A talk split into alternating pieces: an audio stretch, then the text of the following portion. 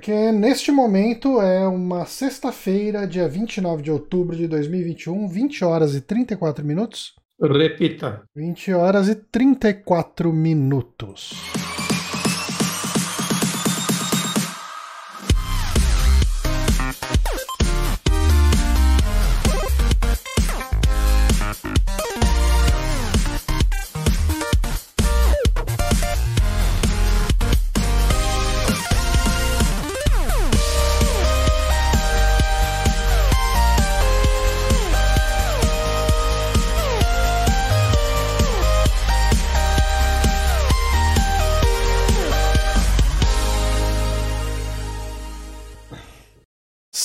Estamos no ar agora para mais um programa do nosso Amiibo Outubro, que Ih. vai se esticar um pouco, né? Vai se esticar ainda mais, na verdade. O Amiibo Vai. Outubro vai, vai entrar em até a metade de novembro, mas hoje eu estou aqui com o Guilherme Bonatti. Nossa, eh, tá trocado aqui. Eu tô como Beatriz Blanco, o Bonatti tá como João Luiz e a Bia tá como G Bonatti. Aí sim. Vamos trocar aqui. E, como eu disse aqui, Coitada. tá mais prejudicado. Estamos aqui com a Beatriz Blanco. A Bia, muito obrigado por ter vindo, Bia, para falar de novo aqui, depois de um ano, falar de FMVs da Sierra. Gente, vocês são as únicas pessoas que me chamam pra falar de FMV da, da Sierra e eu amo. Eu fico muito feliz com isso. Eu tô muito afim de cavucar mais jogos em FMV, porque toda vez que eu jogo um, eu falo, nossa, como é legal esses momentos que a pessoa vai pegar um item, mostra ela indo até o item, ela pega o item, daí ela olha pra câmera, olha em volta, daí guarda no bolso e sai, porque não é simplesmente do, do, do Monkey Island, por exemplo. Vai lá, pegou o item, pá, a animaçãozinha. Não, não cara, tem toda uma construção cinematográfica pra pessoa pegar um item. Só tipo, andar de escada, é, abrir porta, eu acho muito da hora. Já, já vamos então marcar um da, da franquia Tex Murphy, Johnny? Cara, Eu preciso de uma desculpa pra jogar esses jogos. eu tenho uma Ai, curiosidade mórbida de, de jogar Tex Murphy. E eu devo ter todos, assim. Eu tenho todos. É. Eu peguei pra fazer isso e não, não comecei ainda. Acho que eu preciso dessa desculpa. E te- Gente, eu amo o MFMV, vocês podem me chamar sempre, assim, já me convidando. chamaremos. Chamaremos porque, é, assim, uma coisa que eu percebi, as pessoas gostam de acompanhar live de FMV num esquemão meio novela. Né? Tipo, Porque é pra. Fica curioso. né, você fa- Não, Cara, você se envolve muito mais do que com um personagem pixelado, né? Tipo, Mas sabe, hoje eu tava dando uma estudada de novo no jogo, né, pra, pra gravar, e aí eu achei um vídeo que alguém upou o, o Gabriel Knight como se fosse um filme, esse Hum. dois. Tem Legal. 3 horas e 40, né? Que é bem mais do que o jogo tem, porque eu acho que eu usei umas 16 horas pra fechar ele, deve ter sido por aí. Então, 3 horas e 40, e tinha muitos comentários de pessoas que estavam assistindo e comentando, pô, mas a história é interessante. tipo, gente que nem jogou e tava vendo como se fosse um filme mesmo. funciona, né? Funciona. É, tipo assim, é, é aquela coisa. ah, Exala anos 90 em cada canto, mas, pô, é divertido de acompanhar, cara. E, e- e eu sinto que o Gabriel Knight 2 ele tem uma vibe meio autoconsciente de filme Forte V, tá ligado? Dos anos 80, 90. Eu Total. acho ele bem essa vibe mesmo. Tipo, eu não vejo muita diferença nele, sei lá, tu assistir a múmia com o Brendan Fraser, sabe? É, Você sabe, É o, você sabe o tipo de interpretação, o tipo de, de- até de construção de cena, de cinematografia e tal, que ele me, me remete muito?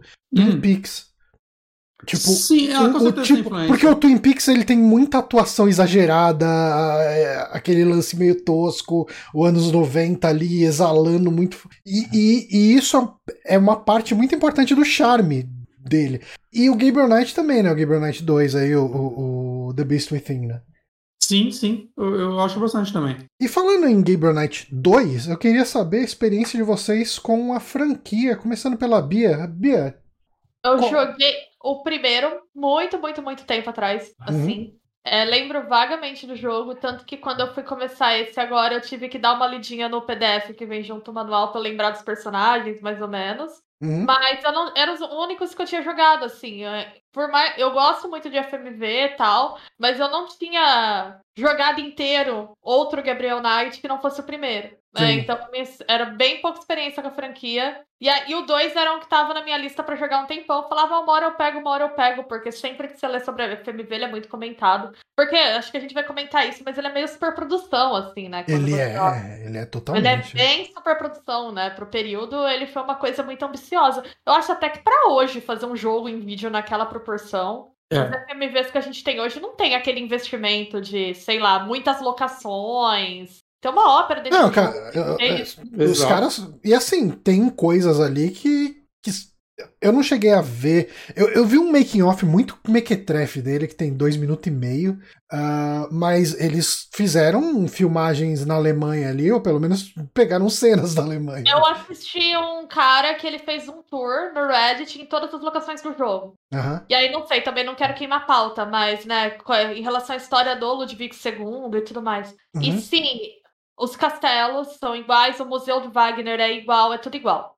É, a capela, a lagoa, tudo, tudo, tudo. É muito preciso, assim. Então, uhum. teve um investimento grande. Inclusive, um dos castelos, que é o principal, é um castelo que você não pode nem tirar foto dentro dele. Caramba! Tem pouquíssimas fotos dentro dele, o que tem mais são pinturas de como é o interior. Ele é aberto para visitação. Uhum. Lá na uhum. Bavária, tu pode ir, mas ele não é permitido foto do interior. Que é o castelo que inspirou a Bela Adormecida, tem toda uma mística, né? É que eu não sei falar o nome, é Neil É, a pronúncia ali é complicada mesmo. Se vocês colocarem Ludwig II Castelo no Google, vocês vão ver. É, o, e... o, quando, uma das lives que eu fiz, a gente tem um amigo, né, o Bronco, que ele morou na Alemanha, até ano passado ele tava morando lá, né? Ele morou, acho que uns dois anos, chegou a dois, eu uhum. não lembro.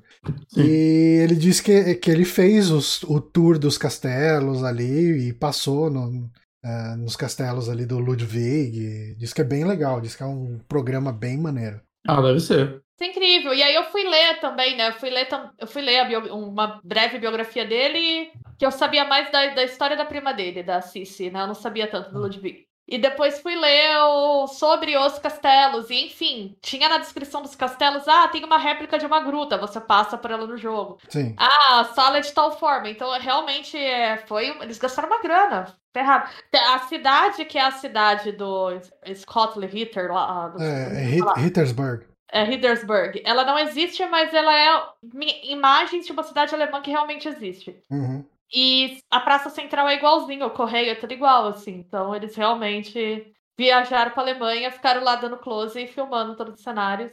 E, e, ficou um trabalho muito interessante. Eu acho que é um trabalho que envelheceu muito muito melhor. Eu ia falar muito menos mal. Falei, caralho, pra que volta, né? Mas ele envelheceu muito melhor. Oh, obrigado, Rodrigo, pelos beats. Um beijo. Muito obrigado.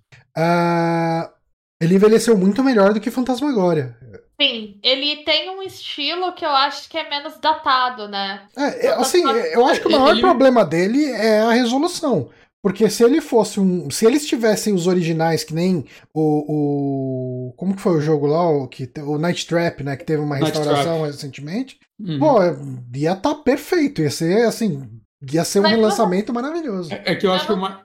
Falei, bem. Ah, eu ia falar que eu não sei que versão vocês jogaram. Eu, eu peguei a versão da Steam mesmo. Que aliás tá vintão, viu, gente? Tá bem barato. É, eu peguei do GOG, acho que é a mesma. É, eu é, peguei do GOG, deve ser a mesma. E se acerta, acertei as configurações porque eu tenho um monitor ultra-wide, ficava todo cagado, né? Então eu acertei uhum. para jogar na janelinha e para deixar o vídeo pequeno. Fica uhum. muito boa a imagem. Se você bota as configurações legais, assim, fica muito bom. Não é um jogo que me incomodou esteticamente, de forma alguma, sabe? É, é, que eu acho que fazer o que fizeram com Night Trap nele é um pouco mais complicado, porque os cenários acabam sendo pré-renderizados, né?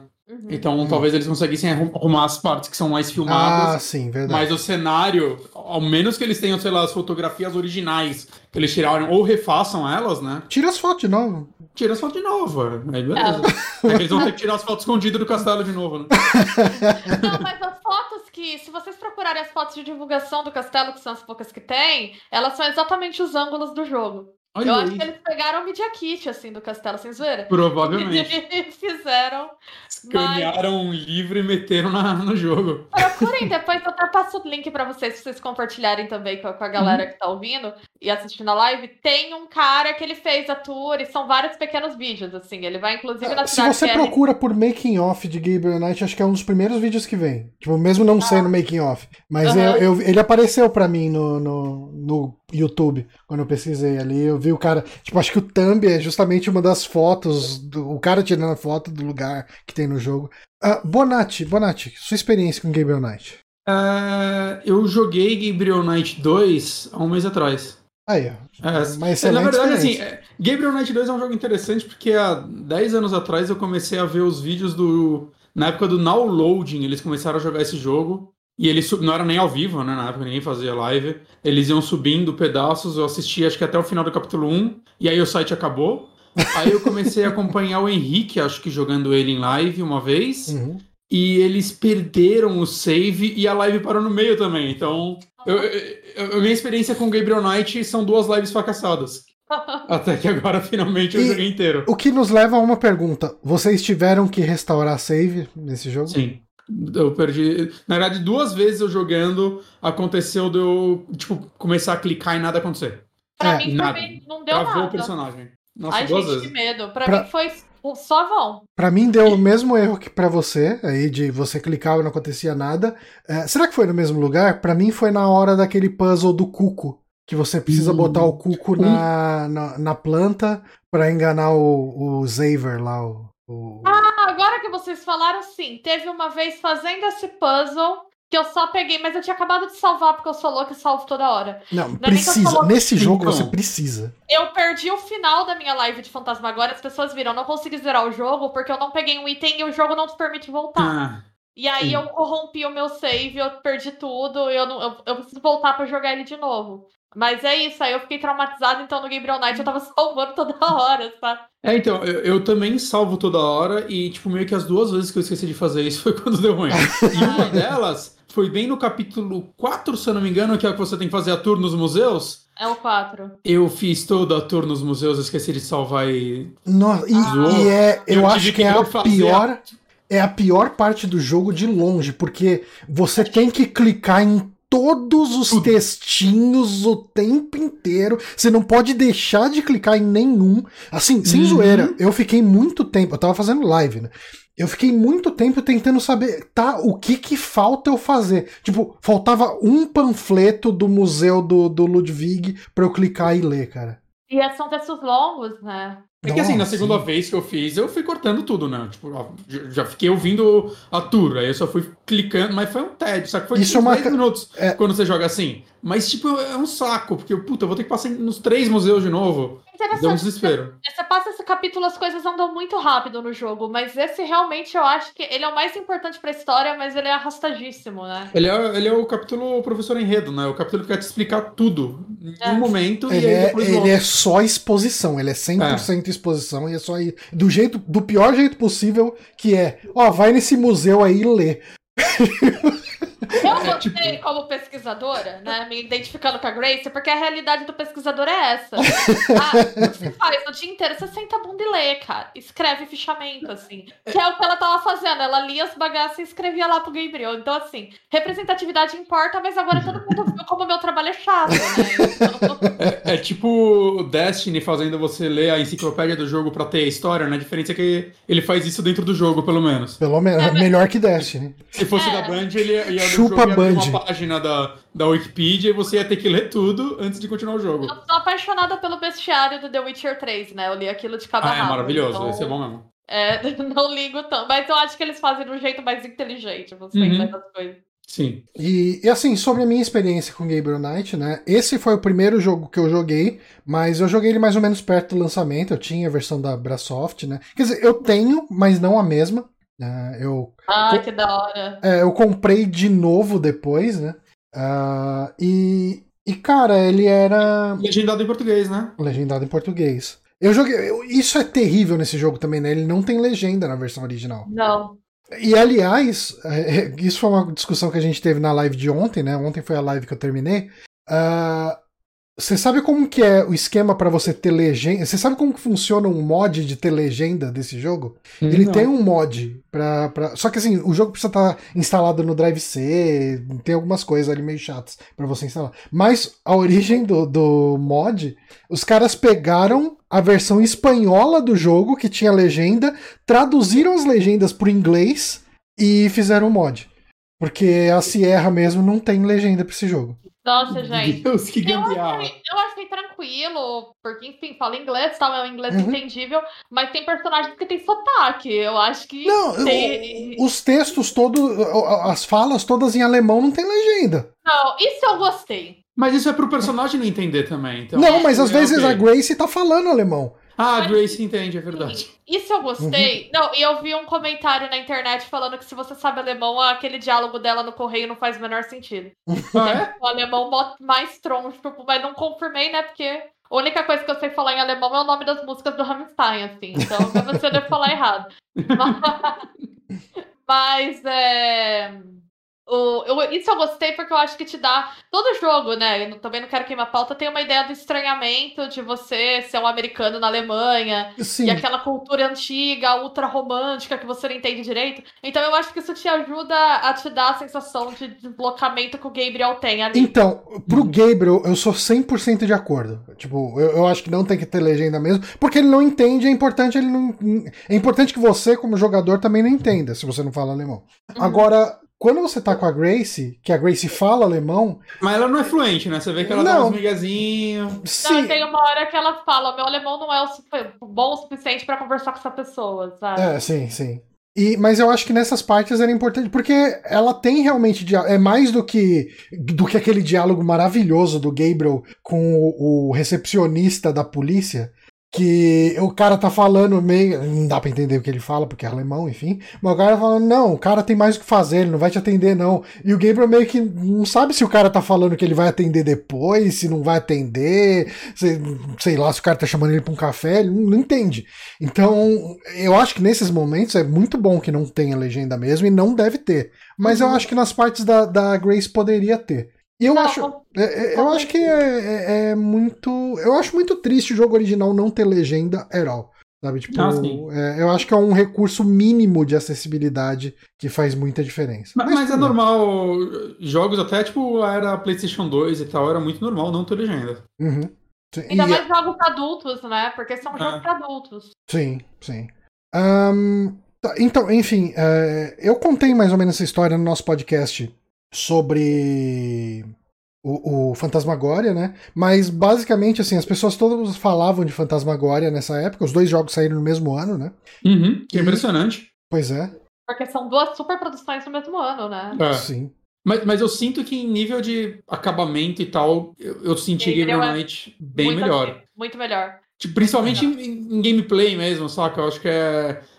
É estranho falar gameplay em um point and click, né? Mas ele é mais claro com o que você pode ou não interagir, esse tipo de coisa. Eu acho que funciona melhor nele do que no Fantasmagória, eu senti. Eu, eu acho que ele é um jogo mais palatável e a Sierra, eu acho que naquele momento eles devem ter visto o Gabriel como um jogo mais comer- comercial. Porque assim, Fantasmagória tem gore, muito Aham. gore, Sim. para um jogo da época. E é um tema muito sombrio. Então eu Uhum. acho que eles, o Fantasmagória foi meio que o filme B, assim, né? Não que tenha sido, a gente sabe que foi caro pra caramba, que a... mas eu acho que em relação a Gabriel Knight, ele não foi pensado pra um público tão amplo. O Gabriel Knight é isso, ele é um jogo de terror, mas ele é meio que uma aventura. Sim, É um ele já é uma continuação também, né? Acho que o primeiro já tinha feito sucesso, então. sim, sim. é. Tu- Tudo bem que o Fantasmagória, né? Foi feito pela Roberta Williams, que era a dona da. Sierra, né? Então. Eu acho que por isso que justamente ele é um pouco Ah. mais ousado também, né? Porque Pode ser. ninguém ia editar o roteiro da dona. Ah, vai ter uma guilhotina abrindo a cabeça do cara em close. Ah, vai. Tá bom. Que tom. Toque a tabela da Pantone, dá uma olhada aí que, que tom que você quer o sangue que a gente bota lá. Mas é isso. Ah, é um jogo sobre violência doméstica. Ah, vai vender pra caramba. Então, vamos, vai dar certo. E aqui ia ser muito legal se tivesse uma cena de estupros, cara. Caralho, será que a gente fala? O jogo abre com uma cena de sexo, né? Nossa. Verdade. É outra pegada, né? E, Ele quer ser e, mais É, e eu queria muito o Fantasmagória. E quando eu fui comprar, ah, insisti, o- enchi o saco do meu pai pra gente ir no Carrefour pra comprar. E não tinha, mas tinha o Gabriel Knight. Eu olhei atrás a caixa, né? A caixa dele é muito bonita, né? Essa, a imagem da capa dele, do. do capa bonita, não. É, enfim. E eu olhei atrás, eu vi que era filminho também. Eu falei, ah, vai esse. E, e cara, eu gostei demais na primeira vez que eu joguei. É, era bom porque ele vinha, não só tinha legenda né, em português, como ele vinha com walkthrough. É, ele vinha com um manualzinho que te ensinava todas as coisas. Tipo, como que eu ia adivinhar o puzzle da, da fita, por exemplo? Tipo, do, da esse gravação. eu achei uma. É, nossa, gente, esse é um exemplo de game design assim. Não, esse é um dos. Toda vez que eu preciso dar um exemplo de puzzle ruim, eu lembro dele. É, é absurdo. É, mas. E, e, assim, eu e meus irmãos, a gente jogou junto, a gente curtiu pra caramba e tal. E eu só fui jogar o Gabriel Knight 1 há muito pouco tempo atrás, sabe? Tipo, sei lá, uns 6 anos, 5 anos no máximo. Foi quando saiu o remake, não? Eu acho. Assim, eu tinha. Vai, sendo honesto.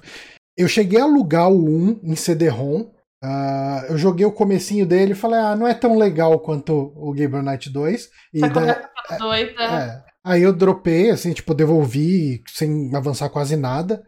E, e daí eu joguei mesmo quando saiu o remake. E depois de jogar o remake, eu joguei o original. E, hum. e aliás, eu acho que dá pra usar isso pra puxar um gancho. G Jim Erickson como Gabriel Knight. Cara, adoro o Tim Curry, mas olhando as dublagens do Tim Curry, eu sinto que quando eu jogar um, que eu tô muito afim de jogar o 1 e o 3 agora, porque eu gostei muito desse, uhum.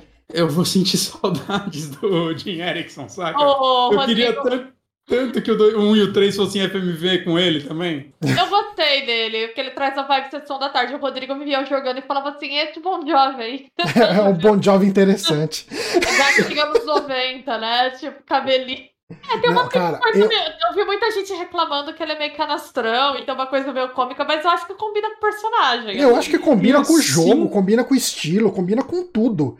É, eu, eu acho, acho que ele é meio canastrão, mas de uma forma consciente. É, saca? Eu, eu, sinto que esse jogo, ele sabe, tipo. Ele sabe, tipo, o orçamento dele, sabe? Ele sabe que ele não é um filme e ele não tem medo de ser ridículo. Ele é ridículo em muitos momentos, mas eu acho que me parece que é intencional. Aliás, assim, esse jogo dá para contar nos dedos os atores bons, né? É, eu acho que, eu acho que o ator que faz o Von Glauer é bom. Eu gosto Ele dele. Ele é bom. A Grace é boa. A Grace manda bem. Eu, é, eu não gosto da personagem da Grace porque ela é uma personagem. O que o Gabriel melhorou no Beast Within, a Grace piorou no hum. nesse jogo. Por quê? Uh, pode ter a ver com o, o o tipo de personagem que o Gabriel virou. Porque o Gabriel do Tim Curry, né? Aliás, Tim Curry dubla o Gabriel Knight no primeiro jogo e no terceiro. Ele é é, é o mulherengo, é o Johnny Bravo, mas pior, é um Johnny Bravo exagerado. E eu não tô é, eu não tô fazendo um, um, um hipérbole aqui nem nada do tipo. É ridículo o nível do, do conquistador barato que é o, o Tim Curry fazendo o Gabriel Knight, né? Ah, o diabo. Ah, o diabo vai te levar, uma coisa assim. Alguém fala isso pra ele. Ah, mas se o diabo tiver lindas pernas torneadas, sabe? É terrível. E o personagem da Grace no primeiro jogo, ela é aquela pessoa que trabalha com o Gabriel. Ela tá lá, é amiga, parceira, pô, tamo aí e tal. Você tá com meu salário atrasado, mas beleza, tipo, estamos aí tal. Só que, assim, o Gabriel fica dando em cima dela e ela é aquela que dá uns tocos de volta, mas uns tocos meio secão, assim, fala, não, tá, tipo, vai, vai pra, pra quem te aguenta, sabe? Tipo, eu tô de boa. E aqui ela é o estereótipaço da mulher ciumenta, que, cara, aquelas cenas dela tretando com a Gerd. Aquilo é, é, é constrangedor. É, é constrangedor, é muito ruim, cara. É muito ruim. É muito ruim, elas vão muito Cara, elas vão muito além do que precisa, assim, num nível, saca, ofensivo entre as duas. O caralho! Não, eu Calma. fiquei mais confortável depois que ela tem aquele momento que ela fica falando, ah, só falta ter uma rivalidade feminina, porque, né? Mas aí depois você tem aquele momento lá que elas se reconciliam no jogo, só que uhum. mesmo assim é ruim porque elas só se reconciliam porque ela vê que a outra não tá interessada no macho dela. Exato. Se tivesse. Mas você sabe o que, que é. Você sabe o que, que é pior? Depois que elas se reconciliam. É... nossa, cara, é, é o. É o é o ápice do cafonismo, porque para mostrar que elas não, não brigam mais, toda vez que elas se olham, aí a câmera foca na Grace e a Grace dá um sorriso complacente. Ai, tipo, ai, como eu não odeio essa pessoa. Olhem o meu sorriso de pessoa que não odeia a outra. Vejam, vejam o quanto eu não desgosto dessa pessoa. Cara, é ter, eu amo a cafonice desse jogo, cara. Tipo, é, eu, é um patrimônio da humanidade. Mas até ia comentar isso, assim, para dar um overview né, do jogo, que enfim, a gente já foi comentando direto. É, a... Esse jogo, ele tem para mim muito a ver com a tradição de romance. É que eu, provavelmente vocês não consomem porque vocês são meninos, né? Vocês não são público. Mas é, tem um público grande para romance de fantasia, romance histórico, feminino que hum. tem essa questão de ter, ser muito centrado na fantasia, no romance, no terror, muitas vezes, né? Uhum. E aí, sei lá, isso vem até de uma tradição do, do, do terror pulp fiction, assim, né? Do terror de banca ali. Sempre teve um público feminino, né? Forte, né? Sim, sim. horrores de banca e tudo Como mais. Como é o nome daquele cara? É Fábio? O, Fábio. O cabeludão. A capa. É, a capa ah, do, dos ser. romances. Tá em Zoolander. Verdade, ah. aparece em Zoolander. Ele aparece em Zoolander. É, então, tem uma, tem uma um nicho. E eu acho que ele segue muitos clichês disso, porque é o herói, aventureiro, conquistador, uhum. mas que é meio perdido, que precisa de uma mulher que seja meio mãe dele, e aí a Grace assume esse papel. A Grace é totalmente isso. É, ela é responsável. E é muito engraçado porque tem até um lance meio meta em cima disso tudo, porque o Gabriel, ele é um escritor tipo desse de tipo de livro, né? E, uhum. e, e é muito engraçado quando chega a, a mulher que vai na livraria, na cena de abertura da Grace, né? Fala, ai, você sabe quando que ele vai estar tá aqui, o escritor? Ah, eu queria tanto encostar nele, queria tanto ver e tal, tipo, então tem essa idealização em cima do escritor e tal, sabe? E eu acho engraçado como é autorreferencial, mas assim, eu acho esse jogo muito, né? Foi escrito por uma mulher, enfim. Uhum. Ele é muito pensado também para esse público feminino. Embora ele seja. Porque, assim, toda coisa do romance do século XVIII, XIX, de um rei que tinha. Uhum. Tem toda uma mística de conto de fada em cima dele. E aí aquela cena da carruagem meio fantasma da ópera, daquela, ela com aquele camisolão branco. é tipo muito, né? Uma estética. Lendas da paixão. totalmente, totalmente. Não é muito. Então, eu acho que tem muito a ver, assim, até com uma coisa de terror de gênero mesmo, né? Desse terror de banca baratinho, que tem uma questão com romance também, e sei lá, com histórias de vampiro, lobisomem, homens que precisam de redenção, e aí essa mulher que sempre vai fazer o papel da redenção, né? Uhum. Então, mas eu acho que é de um jeito mais autorreferencial, assim, ele é um jogo que se leva bem menos a sério que Fantasmagoria, por exemplo. Sim. Sim. E, e eu acho que é por isso que ele me entreteve mais até. Saca, acho que cada capítulo eu gosto desse tom mais leve dele, de certa forma. É, que Fantasmagoria é um jogo que termina na desgraceira, né? Eu considero a cena final de Fantasmagoria uma das cenas mais tristes da história do videogame, assim, que é ela saindo da mansão destruída. Uhum. Falou que não acontece nada de bom no fim desse jogo, né? Só... Ela só se ferrou. Não, horrível, horrível, uhum. né? E esse não, esse já já tem um, um, tom mais, que nem vocês falaram, sessão da tarde mesmo, né? E é, porque, tem, porque bem ou mal ele já tava numa franquia estabelecida e os caras já estavam pensando em, ok, isso pode ter mais continuação, né? Como de fato teve. O 3 eu nunca joguei, o Rick elogia ele, ele é a migração do... Aliás, o Gabriel Knight é o jogo que passou pelas tecnologias, né? O primeiro é pixel art, o segundo é FMV, o terceiro é 3Dzão ali do começo do, do dos anos 90, do final dos anos 90, né, no máximo começo dos anos 2000, e o remake do primeiro é aquele 3D de celular, né? Tipo, aquele 3D de The Sims, só que pior, né, porque The Sims é muito bem caprichadinho, mas... Uhum. É... Mas, assim, uh, falando nessa questão da continuidade, né, e da franquia, etc., eu, uh, assim, eu acho que ele é um jogo que funciona muito bem, mesmo para ser o primeiro jogo de alguém na franquia. Porque, assim, a história do primeiro ela é bem legal e, e, o primeiro é um jogo que eu recomendo mesmo que as pessoas joguem, mesmo com os defeitos dele. E ele tem um remake bacana, é, que talvez dê alguns bugs aqui e ali, mas. Você recomenda o original ou o remake?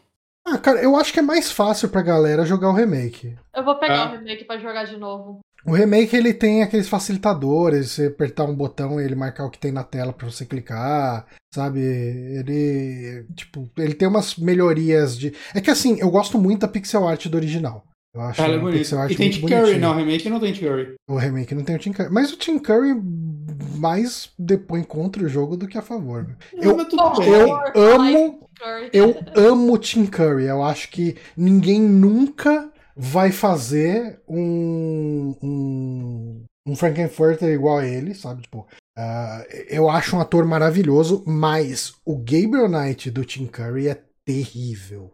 E mas assim, ah, o, o primeiro jogo ele tem todo um lance de que eu até precisava rejogar ele pra ver o quão desrespeitoso ele é com, com religiões de matriz africana, mas ele tem todo um lance dos assassinos, assassinatos voodoo, né? Tudo. E o Gabriel vai investigar um culto voodoo que matam as pessoas e tal. Ele é um jogo, ele é um jogo que tem um mistério interessante, sabe? É... Pô, a- o Casey tá falando aí, tá.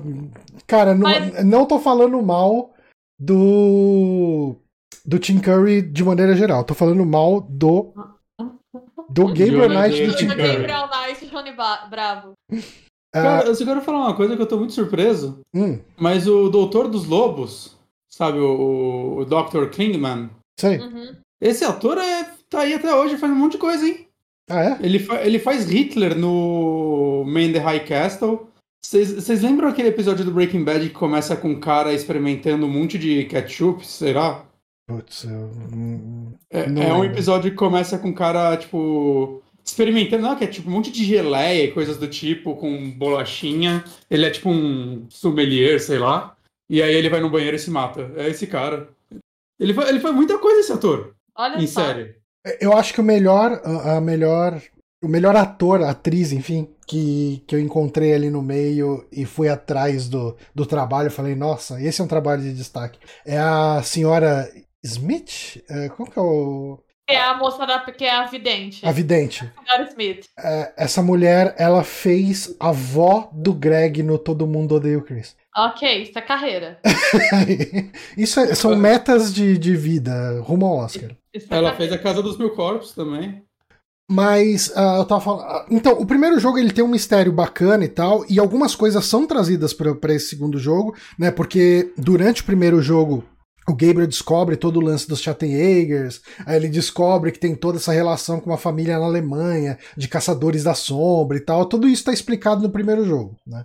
E, e eu acho que essa é a maior, entre aspas, perda que você pode ter de referência quando você vai direto pro segundo. Porque toda a história do segundo tá bem contida nele. E eu acho que eles tinham noção de que ele possivelmente ia ser o primeiro jogo pra muita gente. Ah, acho que faz Também, sentido. assim, eu acho que eles contextualizam bem, assim, o Uhum. que é. Porque, sei lá, logo no começo, que tem a cena que começa o mistério, que é quando o povo da aldeia vai lá atrás do Gabriel, Sim. aquele diálogo que ele tem já apresenta, que não, ele tem um dever, porque ele tem um papel, porque tem o. Então, mas é, realmente, eu acho que é bem ligado no primeiro, mas ao mesmo tempo ele funciona sozinho, assim. Uhum. E, bom, acho que a gente pode contar mais ou menos do que se trata a história desse jogo aqui, né? Depois de meia hora de podcast.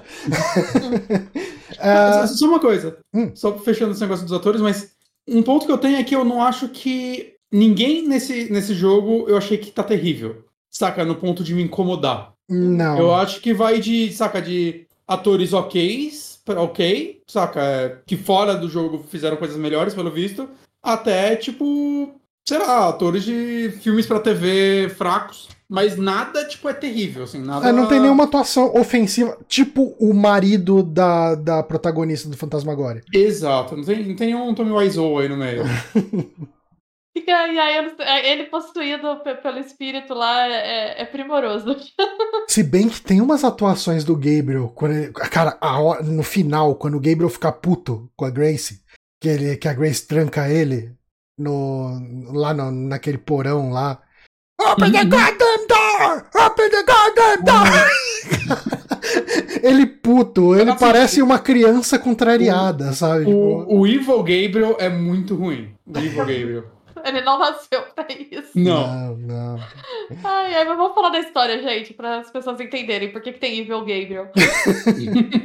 Mas enfim, uh, o jogo ele começa é, com o Gabriel lá no castelo dele. E chega o pessoal do vilarejo que fica lá no, no pé do castelo. Uh, falando, ó, tipo, aqui que mora o Schattenegger, o Schattenegger tá em casa. Então, ó, mataram, mataram a filha, né, do, do cara Ah, ali, Do fazendeiro. É. do fazendeiro. Uh, a gente precisa que você vá investigar e tal, porque tudo indica que é um lobisomem.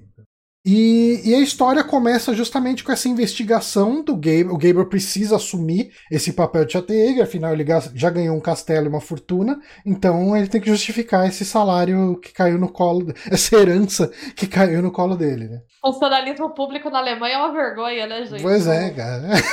é terrível. E, e daí ele começa a fazer essa investigação, que eu acho bem interessante, porque ele vai morar, ele vai.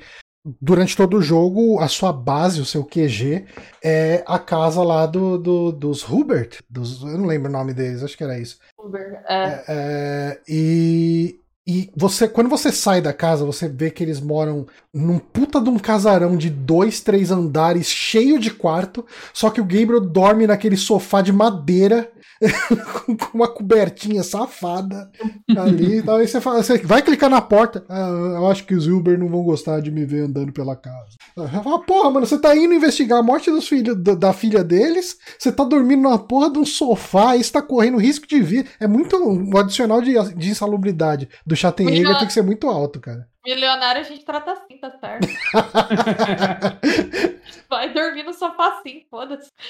E, e assim, o primeiro capítulo, ele é muito realmente pra se- te situar nesse caso dos lobisomens, né? Porque ele tem. O, o grande mistério dele é: ah, dois, lobi- dois lobos sumiram do, do zoológico.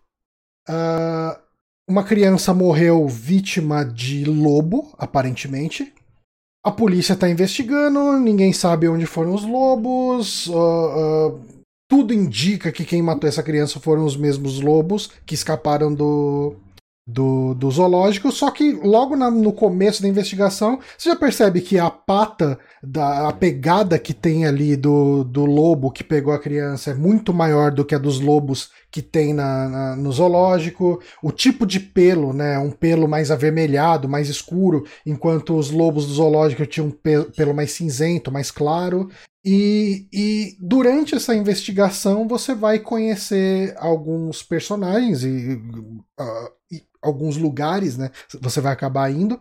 E nesse primeiro capítulo, acho que quem se destaca acaba sendo justamente o, o Herr Dr. Klingman, né? Que é o, o cuidado, ele é o responsável pelos mamíferos no zoológico lá de Munique.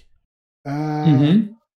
E a gente tem o, o Herr Ubergrau, é Ubergrau o nome do advogado dele? Acho que é esse. Advogado dele. Que é possivelmente o melhor advogado da história, porque o cara faz tudo e não questiona nada, né? Realmente não cobra. Não cobra, tá? Os honorários dele devem ser bem gordinhos Deve ali. ser. Pra, ele, pra aceitar tudo sem fazer pergunta, esse maluco tá de boa. Não vou te botar essa fita aqui do maluco confessando um crime, você traduz pra mim? Ah, o que, que é? Não, não posso falar. Pô. Ó, no, no mínimo um quarto daquele castelo é dele já.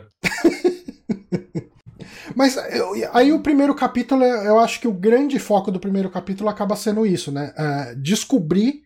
Ah, é te guiar pra pra você ver que aquilo não é um caso de assassinato simplesmente de lobos, realmente tem alguma coisa de lobisomem. E eu tô tentando lembrar, eu acho que o primeiro, no, no final do primeiro capítulo, ele acaba com o Gabriel entrando no clubinho, né?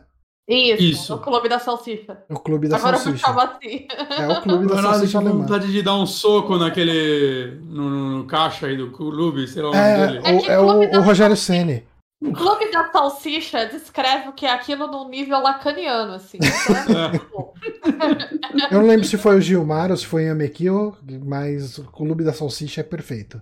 Parabéns pro psicanalista que deu esse nome. Incrível. Eu adoro que o- você vai lá no, no especialista dos lobos, lá, o. Ah, qual é o nome dele? O Dr. Klingman. Uhum. E ele tem, tipo, cara, o cara é tão especialista no lobo que ele tem, tipo, quadros de lobo na parede. É tipo o jogo querendo, olha, ele é um especialista de lobo. Tudo em volta dele são lobos. Eu acho muito bizarro. Ah, é, mas é a especialização do cara. O cara. Mas assim, o cara fala muito. Ele fala com muita paixão de lobos. É muito lobo. Ele é um furry. É um furry, é um furry totalmente. Eu, como tenho lugar de fala, posso falar. É. Tudo bem. Um reconhece o outro. É isso. E o- eu acho que esse clube da salsicha, que agora vai ser. Bom, só pra. Só pra. Antes da gente voltar a se referir apenas como clube da salsicha, vale a pena Uhum. falar o que, que ele é. Ah, assim, durante a investigação, o Gabriel vê um. um- ele acha né, um cartão de alguma coisa que ele não sabe o que, que é do, ah, do Klingman. E daí ele pergunta pro advogado, faz tudo dele: Ó, que, que- que porra é essa aí? Ah, parece uma licença de caça, né? Uma coisa assim e tal. Ah, É um clube de caça. É, é um clube. É, é, por que será que um. Por que diabos o cuidador de lobos teria uma licença de caça? Tá estranho isso aí. E daí ele acaba. Ele. Mas eu acho que uma das coisas que ele acha e mostra pro. Pro, pro advogado, ele até. Eu lembro que ele mostra porque é, ele quer saber o que, que é aquilo. E daí fala, parece ser alguma coisa de um clube, realmente, né? Tipo, fala, de um clube de caça. É justamente isso. É porque tem a licença de caça dele e tem o cartão do, do clube, né? Acho que são duas Uhum. coisas. E aí o, o Gabriel, tipo, o Gabriel precisa descobrir o que, que é o clube, né? Porque primeiro você vai lá e fala, ah, e aí, quero entrar aí. Tá, você nem sabe o que, que é aqui. Ah, claro que eu sei. É, não tem opção pra você responder, porque você não sabe o que, que é, então. Daí você precisa descobrir o que, que é e tal. Daí você volta lá no clube e você vê que esse é um clube de uma elite alemã, né, de senhores influentes. A gente tem lá empresários, advogado, político, é, enfim, você tem uma nata ali, né, de, de gente de famílias ricas da Alemanha. E pra é o você. centrão de Munique, basicamente. Como que é? É o centrão de Munique. O centrão de Munique. É o centrão, é isso. Tem todo mundo velho branco, e aí tem advogado, banqueiro, político. É uma- é. Michel, Temer, é aquilo. Tá essa galera lá, cara. É o, é o Democratas. é a re- reunião mensal do Democratas. E, e, e daí você, ah, você. O seu grande objetivo no primeiro capítulo acaba sendo fazer parte desse clube. Você precisa provar sua linhagem, que o seu advogado provê pra você, né? Os papéis mostrando que você é de uma família rica, que de fato você é. E você precisa Uhum. de uma indicação. A sua indicação vem a partir do Barão von Glauer, que pirou no Gabriel, né? Sim, sim. Eu acho, eu acho da hora. Sim. É muito, é muito estranho. eu não- o tempo todo eu pensei que ele tinha um plano B pro Gabriel, e até tem, mas, tipo, não era o que eu esperava. Só que ele parece realmente gostar do Gabriel? Não, é, então, É, isso. tem um subtexto homossexual nesse jogo que não é, nem, Tem. não é nem um subtexto, né, gente? É o texto. É, é, o Sim. texto do jogo. e eu acho que O jogo é sobre isso. é sobre isso, né? O jogo é muito sobre isso, porque ele tem todo o lance de. A filosofia desse clube é o homem encontrar a sua a sua essência primal na natureza e ser quem ele é e não sei o quê. E, e assim, é muito engraçado porque essa é a terceira vez que eu termino esse jogo. Quando eu terminei quando era moleque, eu obvi- obviamente não absorvi nada desse subtexto gay, tipo, passou totalmente por cima de mim, assim, não peguei nada disso.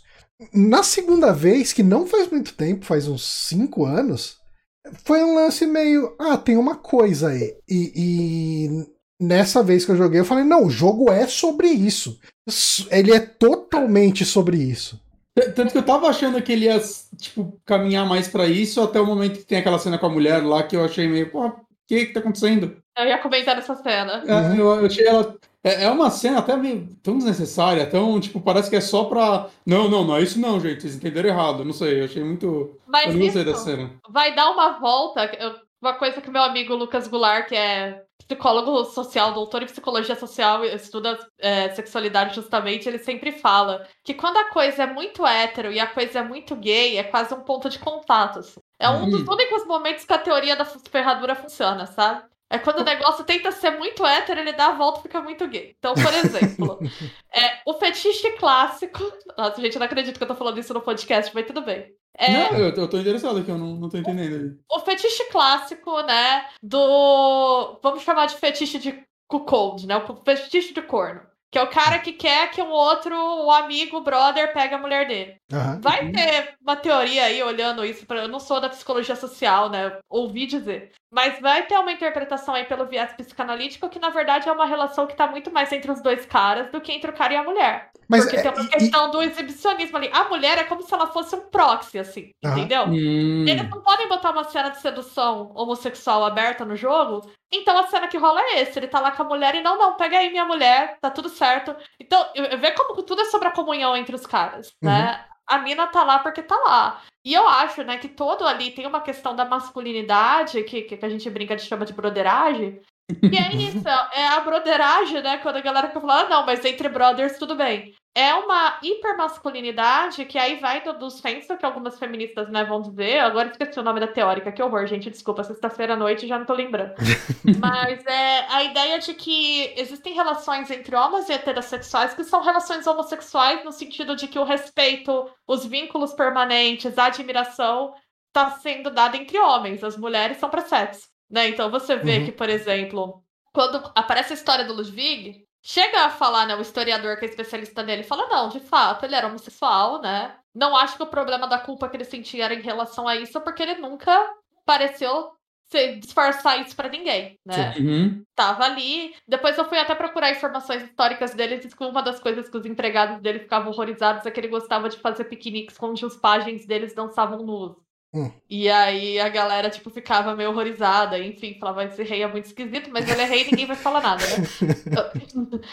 e eu acho que tem uma coisa muito ali no sentido de. Do, do Von Glauer tem um fascínio que é meio sexual pelo, Gabriel, pelo Gabriel. Não, é mesmo. totalmente sexual Uhum. aqui. E eu acho Só que é sexual. Pra mim, aquela é uma. Eles, eles não podiam fazer uma cena de sedução gay ali. Uhum. Até porque. Anos 90, mas também porque eu acho que isso que eu acho babaca e eu vou concordar com o Bonatti. Que é uma ideia de, ah, não, mas o Gabriel não pode ser isso. Entendeu? Uhum. Porque parece que tá- a coisa tá totalmente unilateral só do lado do Barão. No final do jogo, na cena final, quando ele tá conversando com a Grace, me parece uma admissão de que ele correspondia, de alguma forma Uhum. né? Na hora que ela fala pra ele, é, mas você escolheu, né? Ele é, não, eu escolhi, não sei o quê. No sentido, você escolheu a mim, não a ele, né? Uhum. Mas é, eu acho que essa cena, mesmo Mas de não- forma inconsciente, ela é muito reveladora disso, dessa dinâmica da broderagem ali. E de como que a mulher, ela na verdade não era o alvo do desejo sexual ali, ela tá ali pra ser um acessório. E eu sabe? acho que ela é até muito menos foco dessa cena, porque quando. Bom, a gente tá falando da cena, e vai ter gente que não jogou o jogo, não sabe bem do que a gente tá falando. É, Uhum. isso é, é lá pelo terceiro capítulo que rola, né? O Gabriel vai lá na casa do, do Von Glauer, o Von Glauer fala, ah, dorme aí e tal, né? Aí ele fala, ah, por que não? Vou, vou ficar aqui né, e tal. E daí, uma certa hora, chega uma mulher ali e ela sobe no colo do Von Glauer, fica dando uns beijos nele e o Gabriel fica meio. Tá, tô sobrando aqui nessa merda. Eu, é, então acho que eu vou sair. Não, não, sai não, cara. Fica aí. É, daí ele chega, cochicha alguma coisa em alemão no, no ouvido da mulher e a mulher chega, ela começa a se esfregar no Gabriel e fala, pô, mas é sua companhia e tal. Não, ela não tinha marcado comigo hoje, então ela que fica com você aí e tal. É, e, e daí, beleza, essa é a cena. E daí o Gabriel tá meio que aproveitando, a mulher se esfregando nele, mas a câmera, a câmera o tempo todo fica na cara do Von Glauer. O Von Glauer meio que. É um sentimento de sentir prazer pelo prazer do Gabriel, ao mesmo tempo que um ciúme. É uma cena cheia de camadas ali que Uhum. rola. E, e eu não acho. Por isso que eu falo que eu não acho essa cena gratuita. Eu acho que essa cena ela constrói, ela mostra muito por causa da forma como ela é feita, ela mostra muito a relação do Von Glauer com o Gabriel, sabe? Tipo, É entre os dois. o fascínio é, uma coisa meio. É, só, só quero me corrigir quando eu falei gratuito, eu não tava querendo dizer que a cena em si inteira era gratuita. Era Uhum. a personagem feminina nesse meio, pra mim, me parecia gratuita, mas eu não É. tinha olhado por Ah, essa mas ela é, ela é um. Ela Ela é. é, um não, artifício mas- ali. Exato, Totalmente. mas eu não tinha olhado pela visão, que, pelo que a Bia falou agora, que eu acho que faz completamente completo sentido. Uhum. E eu acho que essa cena serve pra marcar a decadência moral do Gabriel também. Pra dizer porque ele está traindo a Grace, de certa Uhum. forma. Eles estão juntos? Eu não, Não, não. primeiro. Não, Não. mas dá-se a entender, né, que tem uma coisa idealizada entre os dois ali. Entendi. E você é levado a meio que torcer pelo romance dos dois, né, na história. Uhum. Sim, Grace são os protagonistas, né? Então é uma cena pra marcar que ele está se fascinando por aquilo, então ele está sendo envolvido para certa degradação moral. Aí entra num outro clichê que eu até eu foi o que me incomodou mais assistindo Round Six, que é o clichê do, do gay branco rico degenerado. É sempre que eles querem mostrar um rico degenerado, ele tem que ser meio gay. Também. Verdade. Então, no Round Six tem isso, Jogos Vorazes tem isso, né? Porque parece que a decadência moral, ela tá sempre ligada à homossexualidade. É, porque, e, assim, eles dão a entender que o, o, Von Glauer, ele é bi, é porque ele tá sempre com mulher e tal, beleza? Mas ah, os, os eventos importantes na vida dele estão relacionados com homens. Sim. Então a mulher Uhum. parece ser mais um lance pra aparência, pra, pra sociedade. Não- o cara não pode ser um gay e tal. É o Clube da Salsicha. É o clube Por da isso, salsicha. o nome descreve no nível assim, assim, é, é- é primoroso, gente. Parabéns. Mas é isso, né? Então eu acho. E aí, toda a coisa da, da, da besta interior, de você libertar esse seu lado que tá oculto. Porque o que me parece que é o argumento é: se o homem volta pros instintos puros dele, ele vai pra bissexualidade, né? Porque é o que tá expresso ali. Né? Se Uhum. ele vai pros instintos puros dele, então. E aí me parece que é o limite que você não se pode passar, sabe? Porque esse é o momento. É, acontece esse é o máximo do subtexto. né? É, depois que acontece essa cena é quando o Gabriel começa a ser envolvido, até que, enfim, né, ele vai ser colocado naquela situação lá que vai pro desfecho do jogo, né? Então é bem Uhum. quando começa a decadência do Gabriel ali. né? E aí, depois dessa cena dele com a mulher, ele tá lá dormindo, e aí vem o maluco e ele tá dormindo sem camisa, né? E passa a mão no peitinho dele dormindo. É. Olha ali gente, o, o amuleto, passa, ele dá um. Passa aquele dedinho no- nos cachinhos do cabelo. É uma, é uma Uhum. cena. E aí é, É, ele- isso, né? Eu acho que ele é um jogo que eu, eu tenho muita curiosidade de saber como seria um remake FMV de Gabriel Knight, você podendo ir além nesse lance. Eu não sei se o jogo ganharia ou perderia. Porque eu acho que essa sutileza é muito importante também. pra narrativa, sabe? E, tipo, ele- se ele fosse feito hoje, ele poderia ser mais explícito em algumas coisas. E se ele fosse mais explícito, eu acho que ia perder muito do valor dele. É, Também acho. eu acho que o subtexto dele é muito importante. E eu acho que o que é interessante é isso, né? Porque. E como a mulher, né? A Grace é colocada o tempo todo como contraponto à irrena- irracionalidade dos homens. Uhum. Né? Então, enquanto o homem tem esse direito de ceder aos instintos dele, ela não. Ela tem que ser, né, a pureza que vai trazer ele de volta. Eu acho Uhum. interessante que seja colocado dessa forma sutil, porque aí eu acho que todo o conservadorismo da ideia aparece, assim, sabe? Uhum. Sim. Mas é Aliás, isso, assim, é sobre esse eu, eu fazendo a dinâmica de sempre que é falar é sobre masculinidade, mas esse é sobre masculinidade. mas esse é totalmente Esse é. sobre isso. Não, não existe outro texto aqui. Eu acho que ele não é nem sutil nesse ponto. Não, não. Uhum. E, assim, uma coisa que esse jogo trouxe em relação ao primeiro é o fato de que ah, toda vez que você passa uma coisa pra Grace fazer, agora é você que vai ter que fazer no papel da Grace, né? Tipo, a Grace no primeiro faz as investigações pra você, mas isso tudo acontece off-camera, né? Tipo, Ah, você... você não joga com ela no primeiro? Não, no primeiro você não joga. Tipo, Não. você, Hum. você geralmente. Assim, o primeiro ele é separado em dias. Uhum. E você, tipo, geralmente você vai chegar e falar: Ah, tenta investigar isso aqui pra mim. E daí no dia seguinte ela vai ter a resposta da sua investigação e vai te dar o caminho pros, pros eventos que você vai ter que fazer no segundo. Ela O sempre segundo- introduz o outro o dia seguinte, né? Uhum. É, eu não tava esperando jogar com ela quando chegou. Acho que no capítulo 2 já você joga com ela, né? Achei bem legal. É. Mas é, quando, quando começou, eu falei, nossa, eu também fiquei surpresa, porque eu Ah. não sabia. Eu sabia muito pouco sobre esse jogo. Porque toda live que eu vi desse jogo era só o capítulo 1.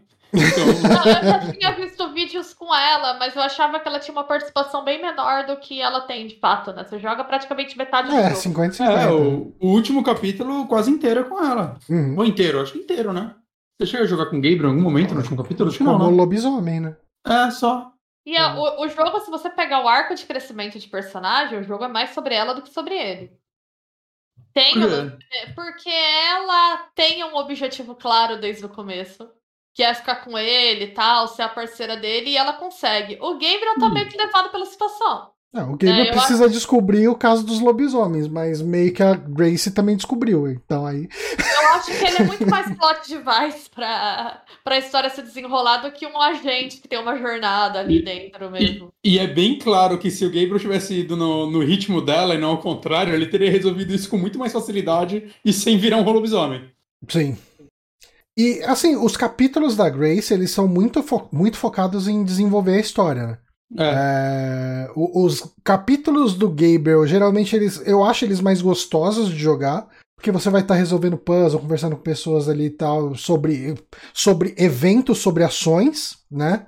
E o, os capítulos da Grace são muito sobre a história. Então, é. É, no primeiro capítulo você vai ter toda uma questão de desbloquear, de, de conseguir abrir a biblioteca dos Schattenjägers. Aí você vai ter a, a, a, biografia do Ludwig II. Você vai ter livros ali sobre licantropia. Você vai ter que passar uma pesquisa adiante pro cara lá de, de não era de Oxford, mas enfim, de, de, de Yale, sei lá, de onde? Yale. É o cara lá de Yale. Então, ela é muito investigativa e ela vai ter, assim, algumas coisas do tipo: ah, você vai conversar com o cara lá da prefeitura que vai te dar o histórico dos julgamentos de possíveis lobisomens que teve. Então, é todo um lance meio histórico, né? No, o, o, os capítulos do Gabriel é muito sobre o agora. Né? Tipo, eu preciso entrar nesse clube, eu preciso uh, encostar nos lobos para pegar o pelo deles. Eu preciso fazer essas coisas mais de ação. E os da Grace realmente é, é, vai mais para essa linha de ah, vamos descobrir da onde veio toda essa história de lobisomem, o que, que aconteceu. Hum, nesse é lore, né? O trabalho dela é a lore. Sim. Ela... E ah, o, o, primeiro capítulo dela é meio que se situando né, em Hittersburg, e, e daí você vai descobrir sobre os julgamentos e tal. É e... nela que já aparece aquele casal. Casal não, é mãe e filho, né? Eu achei que eles eram um casal durante metade do jogo. Assim, é, é. Lá, pelo, lá pelo meio do jogo eu falo que é filho. Pra, pra mim até então era casal. É. Casal, pra mim também. Eu fiquei, nossa, gente, tá acabado esse filho aí. Obrigado. Quem quer, pelo amor de Deus. Então, eu achei legal que eu, eu vi que eles são. Eles, e acho que isso vende também que eles são casal, porque eles foram inspirados no Edna Lorraine, Lorraine Wehan. É. Tanto que quando ela fala só uma demonologista, eu falei, ah, olha só, e bem nos anos 90 que eles estavam mais na mídia, né? É, então, pra quem não sabe, né, o casal que faz, inspirou os personagens do filme Invocação do Mal, uhum. né, acho que é onde eles são mais conhecidos, né, o nome deles. Uhum.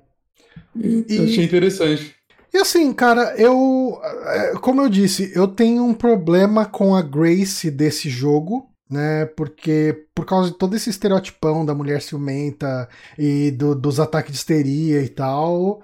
Uh, mas ao mesmo tempo eu, eu, acho que isso é muito em função de que o Gabriel nesse jogo ele não é mais o cara mulherengo que tá o tempo inteiro dando em cima das mulheres, fazendo as coisas tipo.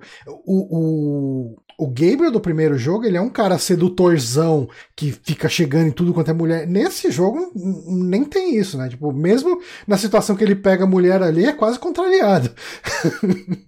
Ele é bem de boa. É. Então, assim, eu, eu acho que o, o papel que ela tinha antes de ser quem tava o toco no Gabriel, quando fala, oh, tipo, aqui não ele se perde e daí transformaram ela nessa mulher ciumenta e eu, eu tenho esse problema. Mas tudo bem, em, apesar de ter isso e isso voltar aqui e ali, principalmente nas interações com a Gerd, é, isso não, é, não, é, é, não é tanto o foco dos capítulos dela, porque o foco dos capítulos dela é mais a parte história, né? No primeiro capítulo, esse backgroundzão bem por alto, e no terceiro capítulo. Terceiro? É, não. No segundo capítulo, no quarto. No quarto. No quarto capítulo, ela vai entrar mais a fundo na história do, do Ludwig e do Wagner, que, que tá relacionado, e daí ela acaba conhecendo lá o William Defoe com desconto, que é o cara que cuida do, do museu do, do Wagner, uhum. né? Uhum. Muito bom. E, e é um personagem interessante, é um bom ator, é um ator que é um do, dos que menos incomoda, eu gosto dele. Uhum. E, e assim, ele traz esse elemento histórico, né? Que realmente são lendas e histórias é, misturadas que, que, tão, que são realmente parte do, do parte histórica, né? É uma parte histórica trazido para cá, né? Lógico que não que tudo seja exatamente fato do jeito que acontece no jogo, mas são lendas, boatos, insinuações que acontecem em relação a esses personagens. Uhum. Eu achei que eles foram bem inteligentes de pegar uma história que é muito maluca, né?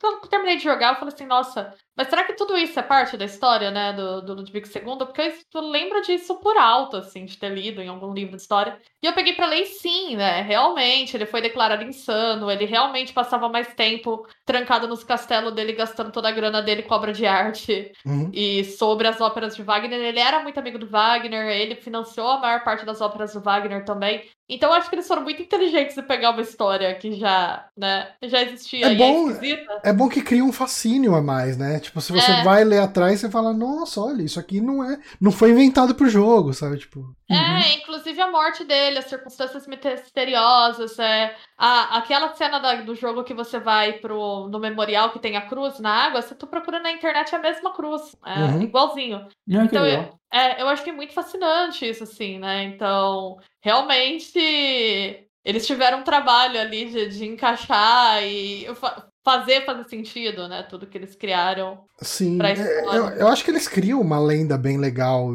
Eles misturam bem, né? Eles criam uma história em cima da lenda bem legal. Um, o que mais que a gente pode falar sobre o jogo? Eu, eu acho que assim.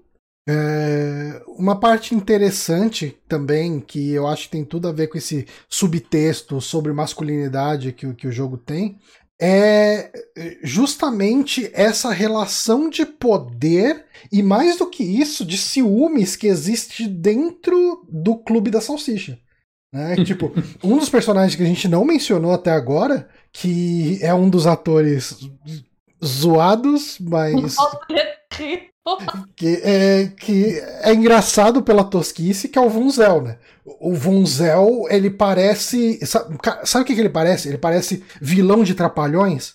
Sim. Ele é extremamente exagerado na, na, na raiva que ele tem. Porque o Vonzel, ele era o queridinho do Von Glover até o Gabriel chegar. Uhum. E assim, era o cara que ninguém gostava no clube, os caras falavam, puta, lá vem esse cara. Tipo, esse cara é um saco, isso aqui e tal. E quando o Gabriel chega e o Von Glauer fica, ai, esse cara assim, sabe? Tipo, fica bem. Trocou, né? Ele virou a outra, virou a. a, a virou a, a, esposa traída ali, sei lá, não sei qual é, qual é o termo que eu poderia dar. Ele, ele foi traído, né? Uhum. E, e, e assim, ele, o, o jeito que é escrito, eu acho que é, acaba sendo muito num estereótipo. E, e acaba sendo, sei lá, cara. Eu, eu fico com medo de usar palavras que, que dão que deem uma conotação sexista demais mas ao mesmo tempo a interpretação do Vonzel não ajuda nisso, porque é, é muito exagero, é muito a pessoa traída, contrariada e, e fala: o que, que você tá fazendo aqui? Ninguém gosta de você, sai daqui, você tá se metendo na nossa vida, sabe? Tipo, é muito. Uhum. É muito estereótipo que a gente vê em muita coisa.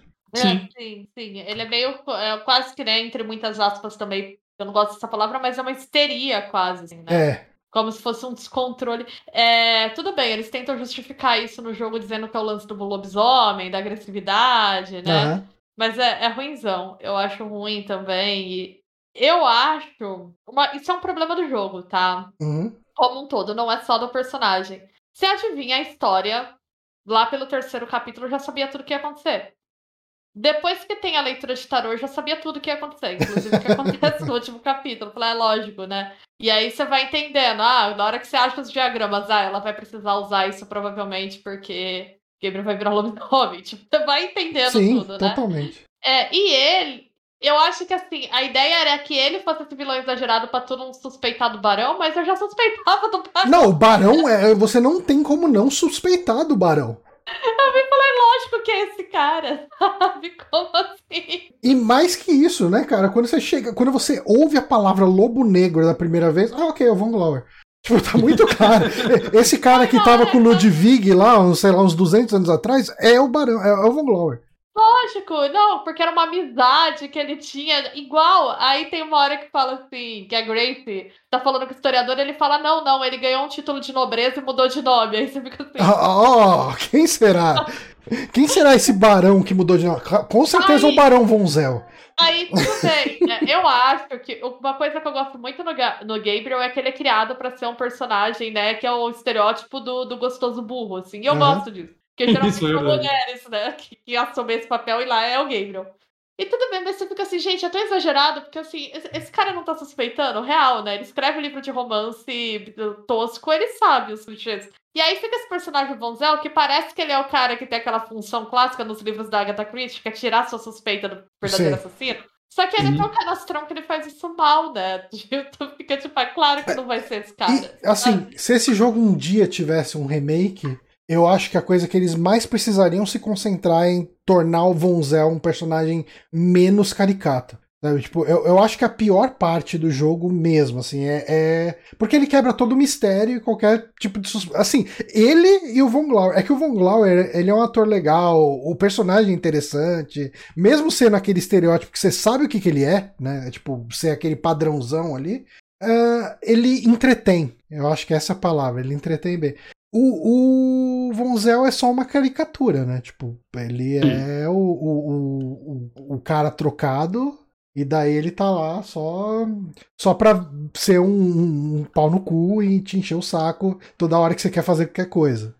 É, e, e, e ele é, tipo, eu não sei, é só chato, saca? As partes que ele aparecia, tipo, tá, eu já sei exatamente como vai desenrolar o diálogo com esse cara. Uhum. É. Saca? Eu já sei exatamente que isso não vai levar em nada, porque ninguém aqui leva ele a sério.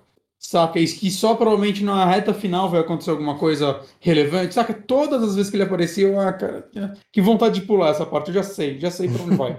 Mas você sabe uma coisa que eu prestei bem mais atenção nessa vez que eu joguei do que nas outras duas? Todo, toda a trama dos lobos do zoológico e como as coisas aconteceram, sabe? Tipo, o lan... é que ele, uma coisa que eu não lembrava é que o jogo ele te leva a desconfiar de um outro cara que ele aparece nos arquivos, é o, Von Egner, se não me engano. Que ele é o cara que arruma ali os contatos para falar com aquele. O, esqueci o nome do cara, o traficante de, de animais. E daí, assim, você acha o nome desse cara em cima disso, e daí tem toda a história de que o cara, tipo, que o, o tava todo mundo mal comunado de alguma forma, mas não era que todo mundo era lobisomem, né? Tipo, tinha todo um esquema orquestrado pelo Vonzel de usar a influência dele pra. É, assim, ele faz uma troca, né? Ó, uh, Klingman, você me arruma dois lobos aí do seu zoológico e eu te coloco nesse clube de pessoas influentes. E, ah, os lobos vão estar bem cuidados, vai estar tudo certo lá em Taiwan. aí, uh, xenofobia de novo. Aí uh, a gente tem que o, o, os lobos são pegos, né? Por, tipo, eles usam uma porta de trás ali, um, um portão de serviço do, do zoológico, levam esses lobos e despacham eles porque o lobo ia servir de álibi pro Vonzel cometer os assassinatos dele, se entregar à vida primal e tudo. E, e, e, assim, isso não tá só no Vonzel. O Vonzel ele usa o Von Egner para ter o contato do traficante bicho, ele usa a influência dele para convencer o, o outro lá, o, o, o Klingman, e quem tá fora desse círculo fala, mas esses caras aí, puta que pariu. Esses caras não, o Vonzel principalmente, mas se você vai falar sobre o Vonzel com. Tem aquele mais tiozão que tá sempre bebendo no Clube da uhum. Salsicha ali, também fala, ah, não gosto desse cara. E, tipo, não tem um amor. O outro também, o próprio Von Egner, né? Tipo, o Von Egner não vai com a cara do Vonzel. Ah, o uhum. veio aqui e zoou todo o clima da galera. O pessoal tudo curtia aqui de boa. Esse cara chegou, miou todo o rolê, sabe? Tipo. O é, espanta-roda, né? É. então, essa parte é uma parte que eu nunca prestava tanta atenção nas outras vezes que eu joguei e entender um pouco melhor essa sociedade, o jeito que eles vivem. Tem um personagem que é o, o Price, que é o, ele é o que menos avança história, é o mais coadjuvante do clube, talvez junto com, com o velho com, o velho, bêbado, velho bêbado, Mas ele é, um, ele é interessante no sentido da, de se entregar aos instintos primais, né? Porque como você chega no clube da salsicha lá, no, no na casa de caça, uh, o, e você é o protegidinho do, do, do Von Glauer, o Von Glauer fala, ah, tipo, o Price e o outro cara lá, o Heinemann, Price e Heinemann, vocês vão dormir junto e o Gabriel vai ficar com o quarto do Price ou do Heinemann. Uhum. Do, Aí o, o Heinemann fica muito puto, porque o Price, eles não falam com todas as palavras, mas o Price é um cara. É, é, um porco, ele é um. não sei o quê. E o que eles dão a entender é que o cara sempre. O cara bate uma o tempo inteiro e não tem vergonha nenhuma disso. Tipo, se ele fizer isso na frente dos outros. Então, é, tanto que você chega lá e fala, ah, não sei o quê, qual que é o seu problema com o Price, né? Quando você vai falar com, com o Heinemann. É, esse cara, ele é é, ele não tem modas, ele não tem jeito, ele não sei o que e tal. O que, que, você acha que ele tá fazendo trancado no, no quarto agora? É, tipo, é pra deixar bem na cara, né? As coisas que o cara faz ali. E, e, o Price, ele tem um estereótipo da gay dos anos 90, né? Com, com o cabelinho curto, brinquinho, e ele tem aquela falazinha meio, meio macia. Ele é o mais. Ele é o mais brother que não parece que tá querendo te zoar, né? Que nem o, o, o Von Glauer, né? Porque o Von Glauer fala, não, Gabriel, ah, Gabriel, não sei o que. Fala, não, esse cara quer me comer. E já o, o, Price, ele é um cara que, tipo, te recebe bem e tal, mas ele troca uma ideia. Sabe, tipo. Fofoca, ele que te dá fofoca de todo mundo do clube. É, sim, exatamente isso. Eu me identifiquei com ele que ele é a fofoqueira do rolê, assim. mas eu, assim, isso é uma coisa que eu não prestava atenção nas outras vezes que eu jogava. E jogando agora foi o, o, ponto que eu mais ganhei do jogo nessa última rejogada. Sabe? Essa relação do Clube da Salsicha. É. Eu acho que ele é muito mais bem escrito do que ele parece esse jogo, apesar de todos os problemas dele, assim, sabe? Uhum.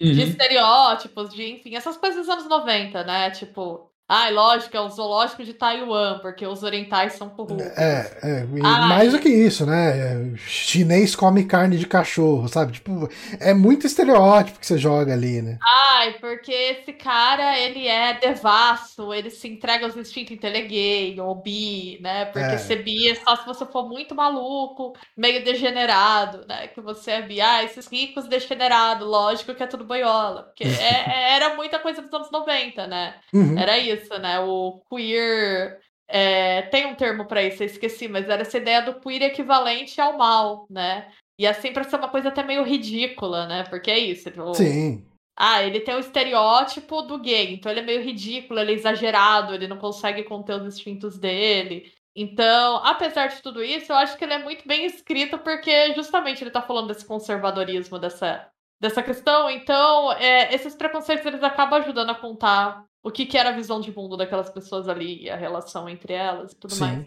Não, totalmente. E, e é, é, engraçado porque eu tenho quase certeza que quando eu jogar o 3 não vai ter tudo isso. Porque eu, eu acho que muito disso, desse texto, dessa sutileza, etc., vem do lance de que uma, a Jane Jensen chega, olha e fala: Ok, eu tenho um filme na minha mão. É um filme interativo. Então eu tenho que fazer isso parecer um filme. Quando você joga para um 3Dzão de um jogo, eu não sei se você tem essa. Eu, eu tô falando de puro preconceito aqui, porque eu não joguei o 3 ainda. É, é, eu, é a mesma eu... escritora, pelo menos, né? Sim, sim. Ah, Jenny Jensen. É, é, é, Jenny... é que ela escreveu o primeiro também, não tem isso. É. Ah, mas aí ela evoluiu no segundo, você acha que ela deu um downgrade aí? Então, é que eu não sei se esse tipo de narrativa, esse tipo de escrita é, com, não é nem questão de combina. Eu acho que é até o sentido contrário. Eu acho que o, o estilo FMV pede uma linguagem, inclusive no texto, mais cinematográfica, mesmo que pareça com uma Sim. novela. E o estilo de jogo, que é o 3Dzão ali, de repente ele vai pedir uma narrativa mais parecida com o jogão. Eu, eu, tô, eu, te, eu tô com um certo receio do, do 3 ser um passo para trás, mas eu vou jogar. É, eu vou jogar ele também. Mas eu é acho. É feio, hein? É feio. É feio. Eu já vi as imagens. É bem feio. O, o, Gabriel, o Gabriel com a boquinha de Sérgio Moro é terrível. Não, repara, é muito. Mas o que eu ia comentar é que eu acho que esse momento dos SPMVs da Sierra foi muito experimental. Foi. Em todos os sentidos. Sim. Porque não, eles estavam meio que inventando um gênero. É, e aí eles estavam eu acho- inventando a tecnologia junto, né? a tecnologia e o gênero, e aí eu acho que foi onde brilhou, né, a ideia da, da Roberta de criar. Porque a Roberta começou a escrever jogos porque ela gostava de história de mistério e ela queria Sim. escrever história de mistério. Então Sim. todo o background dela vai ser de romance de detetive, dessas histórias de terror sensacionalista, todas essas coisas que vão aparecer de uma certa forma, tipo Uhum. fiction. E eu acho que ela, ela e a Jane Jensen nesse momento estavam muito em diálogo ali Uhum. né? Porque até porque as produções rodaram meio que em paralelo. E que foi um momento muito experimental que eles se permitiram fazer tramas mais adultas e que eles exploraram mais esses temas. Eu não sei se tem outros paralelos, né? Eu acho que, por exemplo, Fantasmagoria é uma coisa muito única. Totalmente, Sim, é. totalmente. Não tem nada igual, né? E eu tendo a achar que esse Gabriel Knight também é bastante único. Não, sim, eu não consigo. outros FMVs, tal como ele também. Eu não consigo pensar em nenhum jogo como ele no sentido de, de não só da questão da FMV, mas do- da forma que ele aborda essas relações, eh, relação de poder, de masculinidade, de, de se entregar e, e de relações entre homens, sabe? Tipo, é- é, você não vê isso em outros jogos. Você simplesmente não vê, o pessoal não faz. Sim, sim. Então, eu tenho a impressão que realmente foram dois pontos fora da curva ali. da Uhum. história da Sierra, sabe? Dois e assim- momentos muito autorais de duas autoras que estavam trabalhando com influência de um monte de gênero e tentando fazer esses clichês, esses, esses tropes funcionarem de um gênero novo de jogo que eles estavam criando, inclusive com a tecnologia. Então é uma coisa muito única mesmo. E por mais que tenha outros jogos FMV, até Adventures, né? A gente até citou no começo o Tex Murphy.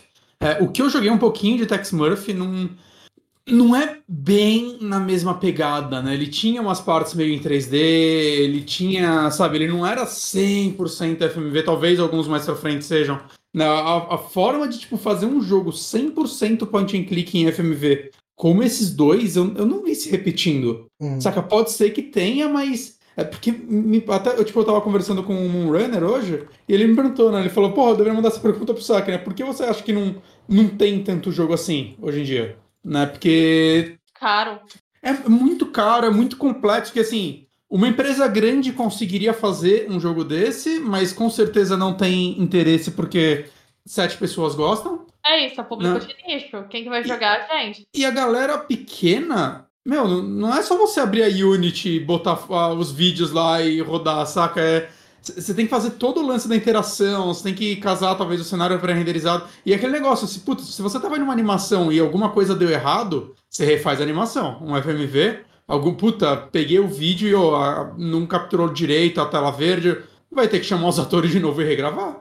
Uhum. Isso é muito complicado para uma empresa indie, né? A gente tem o, como eu falei, de novo você desse jogo, mas o Tex Murphy voltou, teve um jogo acho em 2014, né? Acho que foi até financiado por Kickstarter, né? Tem o Tem aquele jogo que você tava jogando em live.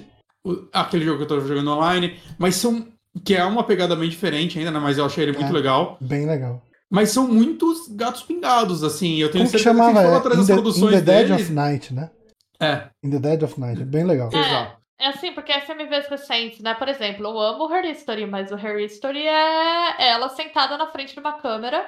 Foi gravado Sim. tudo no mesmo cenário, ela só trocou de roupa e de maquiagem. Aham. né? A atriz. Exato. Eu não joguei o Telling Lies ainda. Eu não sei Eu como ele comecei ele, mas ele tem esse problema. Tem mod pra corrigir isso, né? É. Mas ele tem um problema de que, vai, é, mais ou menos como no esquema do, do Her Story, que você pesquisa uma palavra e isso vai trazer um vídeo. É, os vídeos dele são mais longos. E. É uns nove minutos os vídeos. Exato. E daí, quando você coloca uma palavra, o vídeo vai começar no momento que ele falou essa palavra. Só que você não tem um botão pra voltar o vídeo do começo, mas você consegue voltar. Você tem que ficar apertando pra voltar. Agora pensa que o jogo você tem que ficar o tempo inteiro apertando o botão pra ficar voltando fita. É um vídeo de 9 minutos que você vai levar 4 minutos pra voltar a fita e ver ele do começo. E isso o Sam Barlow fez de propósito, que ele não queria que a galera. que ele ficou bravo com a galera que queria ver os vídeos inteiros. Ele falou: não, não é, não é sobre esse jogo, mas porra, foda-se, saca? Se eu quero jogar assim, deixa eu jogar assim. e aí ele fez o jogo com essa mecânica zoada de propósito e acho que ninguém gostou, né? Que tem mod pra arrumar. Eu joguei aquele War Stories dele também, que também é FMV, que eu achei ok. Então eu fiz um vídeo na época. Uhum. Né? Mas, mas novamente, nenhum desses jogos eu acho que tem um nível de interação É Wargame. desses né? adventures. Hã? War é. Games. Não tem. É você É, falou o- War Stories. Eu falei War Stories, foi mal. O último que eu joguei FMV foi o Not for Broadcasting. Esse eu não conheço. É bem interessante. Eu peguei ele até no, no na pre-order, assim, porque ele ainda tá incompleto, mas procurem na Steam. Ele é um, um jogo que a tua ideia é que você é o editor de um jornal. Hum, Numa, num momento que tá tendo uma crise política, que um partido populista ganhou. Eu acho o discurso político dele uma merda, porque ele é a teoria da ferradura total. É tipo bolsolulismo, assim, o argumento dele. Ah, essa galera da esquerda e da direita é igual, sabe? É uma bosta a parte política. Mas a mecânica dele é muito boa. Porque a mecânica dele é o seguinte: você tá num switcher, você aprende a, operar o Eu acho que eu switcher. ouvi falar desse jogo. E aí eu até fiz uma live dele. Você tem que assistindo as cenas e escolhendo o que vai entrar no ar em tempo real. Então tem quatro monitores aqui, eu tenho o seu monitor aqui. Isso é uma loucura. Você tem que ir no teclado cortando o que, que vai entrar cada cena nas deixas. E dependendo da forma que você edita o jornal, a situação política do país muda. Então você tem que fazendo escolhas na edição do Jornal da Noite. É bem maneiro. Você não pode deixar a audiência cair, então tem umas coisas do tipo, ah, a câmera não pode ficar mais de 10 segundos na mesma pessoa. Ah, quem tá falando você tem que focar. É uma loucura. É muito interessante, mas é isso também. É só a galera gravando no estúdio de TV. E depois, quando você termina, você tem a chance de assistir o programa que foi no ar e entender por que, que as- os fatos políticos estão se. Então você pode escolher, por exemplo, botar a celebridade numa situação boa ou ruim. Ou que tipo, tipo, os comerciais que vão entrar no ar que você escolhe pro intervalo mudam também, as empresas que vão ganhar dinheiro ou não. Isso muda, que é bem interessante. Só que assim, ele tá com três capítulos no ar, porque o jogo tá sendo caríssimo, eles ainda vão produzir o resto. E eles fizeram um extra quando começou a pandemia, que é a Quarantine Edition, que é como se eles estivessem apresentando o jornal de casa. Ah, que da Hum. hora. E é interessante também. Tipo, da ah, deu a crise do corona, estamos Qual que é o nome dele? Not for Broadcasting. Ah, ok. Not for um. Ele é britânico, então é bem humor britânico. Tem umas coisas Hum. bem Monty Python, assim, de nonsense. Tem uma hora que você tem que transmitir uma, uma modalidade esportiva que é assim, é sai. O John Cleese escreveu aquilo. É muito bizarro. Mas se vocês ignorarem o discurso político do, do Partido Novo, que é meio merda, o, o jogo é interessante. Tem um jogo bem legal que saiu acho que em 2015 que eu joguei, que chama Missing, a Interactive Thriller. E esse jogo não é nem mais vendido no Steam porque ele saiu o episódio 1 e ficou anos pra sair o episódio 2 e eles cancelaram porque nunca conseguiram dinheiro pra fazer. Mas ele era também um jogo em FMV, é, bem numa pegada meio escape room. Não, é um negócio meio jogos mortais, é um cara começa acorrentado e você tem que arranjar um jeito de soltar ele, e aí você tem que fugir desse lugar e aí continua no próximo episódio que nunca saiu. Mas era uma ideia bem legal, mas também, né, simplificado, porque as partes de interação eram em primeira pessoa, né, por mais que o cenário, acho que ele era todo por fotografia e tal, e vídeos, né, ele era bem, bem mais simples do que um, um point and click com o ator o tempo todo na tela verde. Uhum. Isso eu acho que não existe mais, gente. É. Não, acho. é, o, o orçamento de Gabriel Knight é, é nível de milhões de dólares. É, só as locações, né? A pesquisa, o que Uhum. eles tiveram que licenciar pra entrar no jogo, enfim. E o 3D do lobisomem também. Gente, a ópera, é o que eu- a ópera é o que mais me impressiona, porque eles fizeram o raio da ópera mesmo, assim. Eu Isso eu não tava esperando, eu pensei que eles iam dar eu um não migué. tava, eu achei que eles iam dar um migué. Quando a ópera começa, eu falei, gente, eu não tô acreditando que eles gravaram. É muito incrível. Sim. E, e, assim, é, é o. É o jeito que o jogo. É o, o ápice do jogo, né? O jogo termina lá em cima. Porque ah, nessa cena toda, né, do, do, do clube da salsicha aí, que você vai lá no, no, no- na cabine de na velho. cabana de caça deles. é, Você acaba descobrindo que o Von Zell é um lobisomem. Né, e você acha ele lá no meio do- da caverna, roendo o osso, pelado, cheio de sangue, que é uma cena muito bacana. Uhum. É, e daí rola um ele fica acuado, né? E o Gabriel surta, eu acho legal isso. eu pe- Eu pensei que eles iam fazer um lance meio. Ah, não, mas ele é o detetive fodão, ele vai, ele vai dar um jeito. Não, ele sai correndo, gritando. Não, tá certo, cara. Gabriel é um personagem muito crível. É. E, e daí, assim, na confusão toda, né? De persegue o lobo, não sei o que e tal. Inclusive, tem uma cena muito bizarra que é o, o, Von, o Von Glauer com o rifle e em cima da hora ele chega e joga pro Gabriel: não, não, mata você. Tipo, é muito foda, né? Porque o, o, o Von Zell tá transformado em lobo, né? O, Uhum. Quando eles vão sair pra caçar o Von Zell, ele, o Gabriel até fala: Não, não vou levar arma, não. Não, não sei atirar, não, não gosto muito disso e tal. E o, o Von Glauer fala: Não, você vai precisar, isso é importante, e tal. E daí quando eles acham lá o. Quando você encurrala, né, o, o Vonzel ali naquela ravina ali, naquele precipíciozinho, uh, ele acaba. O, o, Gabriel atira nele, mas ele morde o Gabriel, né? Então o Gabriel vira. Fica com, com a questão da licantropia, e daí o corpo do Gabriel começa a lutar contra a, a, os instintos, o sangue de lobisomem, sei lá o que, que tá acontecendo ali de verdade. Uhum. E o, o, quinto capítulo termina, né, com o Gabriel passando mal ali, depois da mordida, tá todo zoado com febre. Uh, aparentemente o Von Glauer leva o Gabriel pra. Eu não lembro. Eu, eu, ele leva pra casa dos Uber, né? Eu acho que é. acho é. que deixa ele na casa dos Uber lá, inclusive com o talismã dele, que foi bem legal da parte dele. Não que você vá usar o talismã pra qualquer coisa, mas pelo menos você continua com o talismã pro terceiro jogo. Uh, e daí a Grace acaba descobrindo que ele tá lá e vai lá cuidar dele.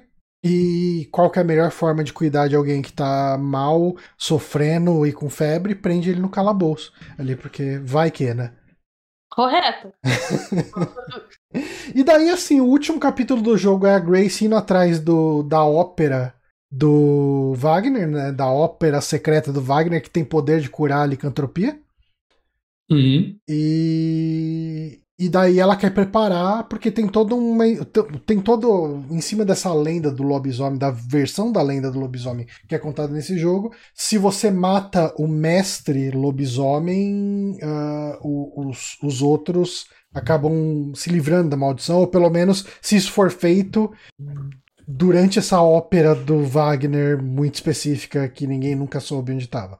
Uhum. É, é, um, é uma reunião bem curiosa de fatores, mas ok, é a história do jogo. E, e daí, beleza. O, a primeira parte do, do sexto capítulo é a Grace indo atrás dos papéis e o Gabriel lá passando mal com febre lá na, no calabouço. E a segunda parte é na ópera, dois meses depois, e o Gabriel continua com febre, mal, zoado, e ninguém se importou em levar ele no médico ou qualquer coisa do tipo. É, é nessa parte do do calabouço nessa última vez que ela vai, que ela guarda um pombo no casaco. ela guarda um pombo numa fronha e guarda no casaco. Eu acho muito bom essa parte. Cara, se os, é, se os mágicos fazem isso, por que a Grace não pode? Tá certo. Mas... É, é, muito legal porque isso é um, é um negócio que rola normal em videogame, né? Até Monkey Island brinca com isso, uhum. com o Guybrush tirando coisas gigantes do bolso, mas quando a FMV fica muito mais esquisita de uma Não, forma cara, maravilhosa. cara, a pomba ainda é completamente aceitável a, a, Grace colocar uma pomba dentro do sobretudo ali.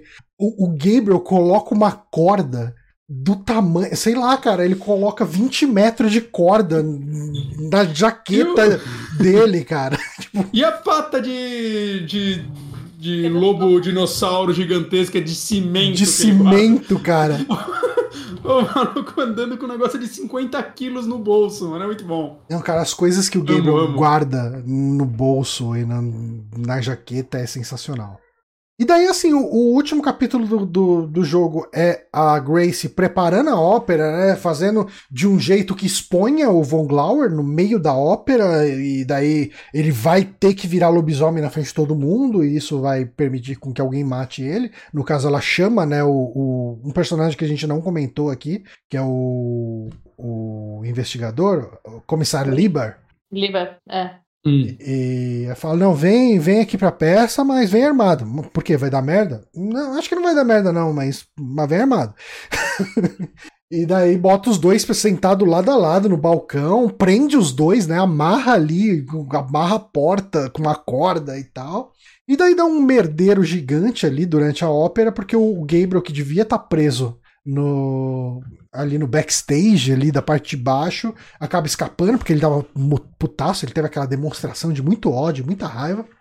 E ele escapa, então ele também é afetado pela ópera que transforma em lobisomem. Uhum. E o jogo termina com um puzzlezinho de você fechar portas. Nossa senhora! Uou. Me ajuda, pelo amor de Deus, essa parte. Cara, mas eu não achei tão ruim quanto, por exemplo, a parte final do Fantasmagória. Eu ia mencionar, aquela parte final do Fantasmagória que você tem que acertar por onde você corre, aquilo eu morri tanto, aquilo é terrível. E assim, o, o, esse puzzle das portinhas, ele tem uma lógica, que você vai gastar um tempo É que ele tem uma é que você questão. vai gastar um tempo lendo walkthrough. Ah, É eu assim não- que você ah, descobre a lógica. Cara, eu não, Eu não tive sorte pra essa parte, eu confesso. ah, eu não, não tinha. Eu fiz quatro vezes na live. E na quarta eu passei. Porque ele tem uma lógica. Você precisa primeiro tapar as saídas Uhum. e depois meio que fechar as portas pra fazer um corredor onde você persiga o lobo e ele vá pra sala da fornalha, né? Uhum. E, e assim, depois Mas que é você. muita sala, mano. É muita sala. É, mano, pra mim foi de boa, assim. Tipo, o foda é, é a burocracia de quando você morre, esperar vídeo de um monte de coisa de novo e andar ali naquele lugar é meio chatinho. Se ele tivesse um mapinha no canto pra você ver onde você tá, e não tivesse que ficar clicando uivar, Já aí ver o mapa e tal, tudo já facilitaria bastante. concordo. Mas ok. é, aí tem um lance na cena final que é bem zoado, porque é, eu não tinha sacado que. E eu joguei já duas vezes, né? Já tinha jogado outras duas vezes. Que quando você clica na Grace, você começa a contra- controlar a Grace. Quando você clica no Gabriel, você começa a controlar o Gabriel. Então eu levei um tempo pra saber que quando eu cliquei na Grace, é, eu não tá. Tipo, eu já não tinha mais controle sobre o Gabriel. Então, direto a Gra eu morri porque o Von Glauer transformado em lobo ia pular ali na Grace. Eu clicava e não acontecia. Eu clicava no lobo e não acontecia nada porque eu tava controlando a Grace. Sabe, Tipo, você precisa clicar de volta no Gabriel, né? Então. Uhum.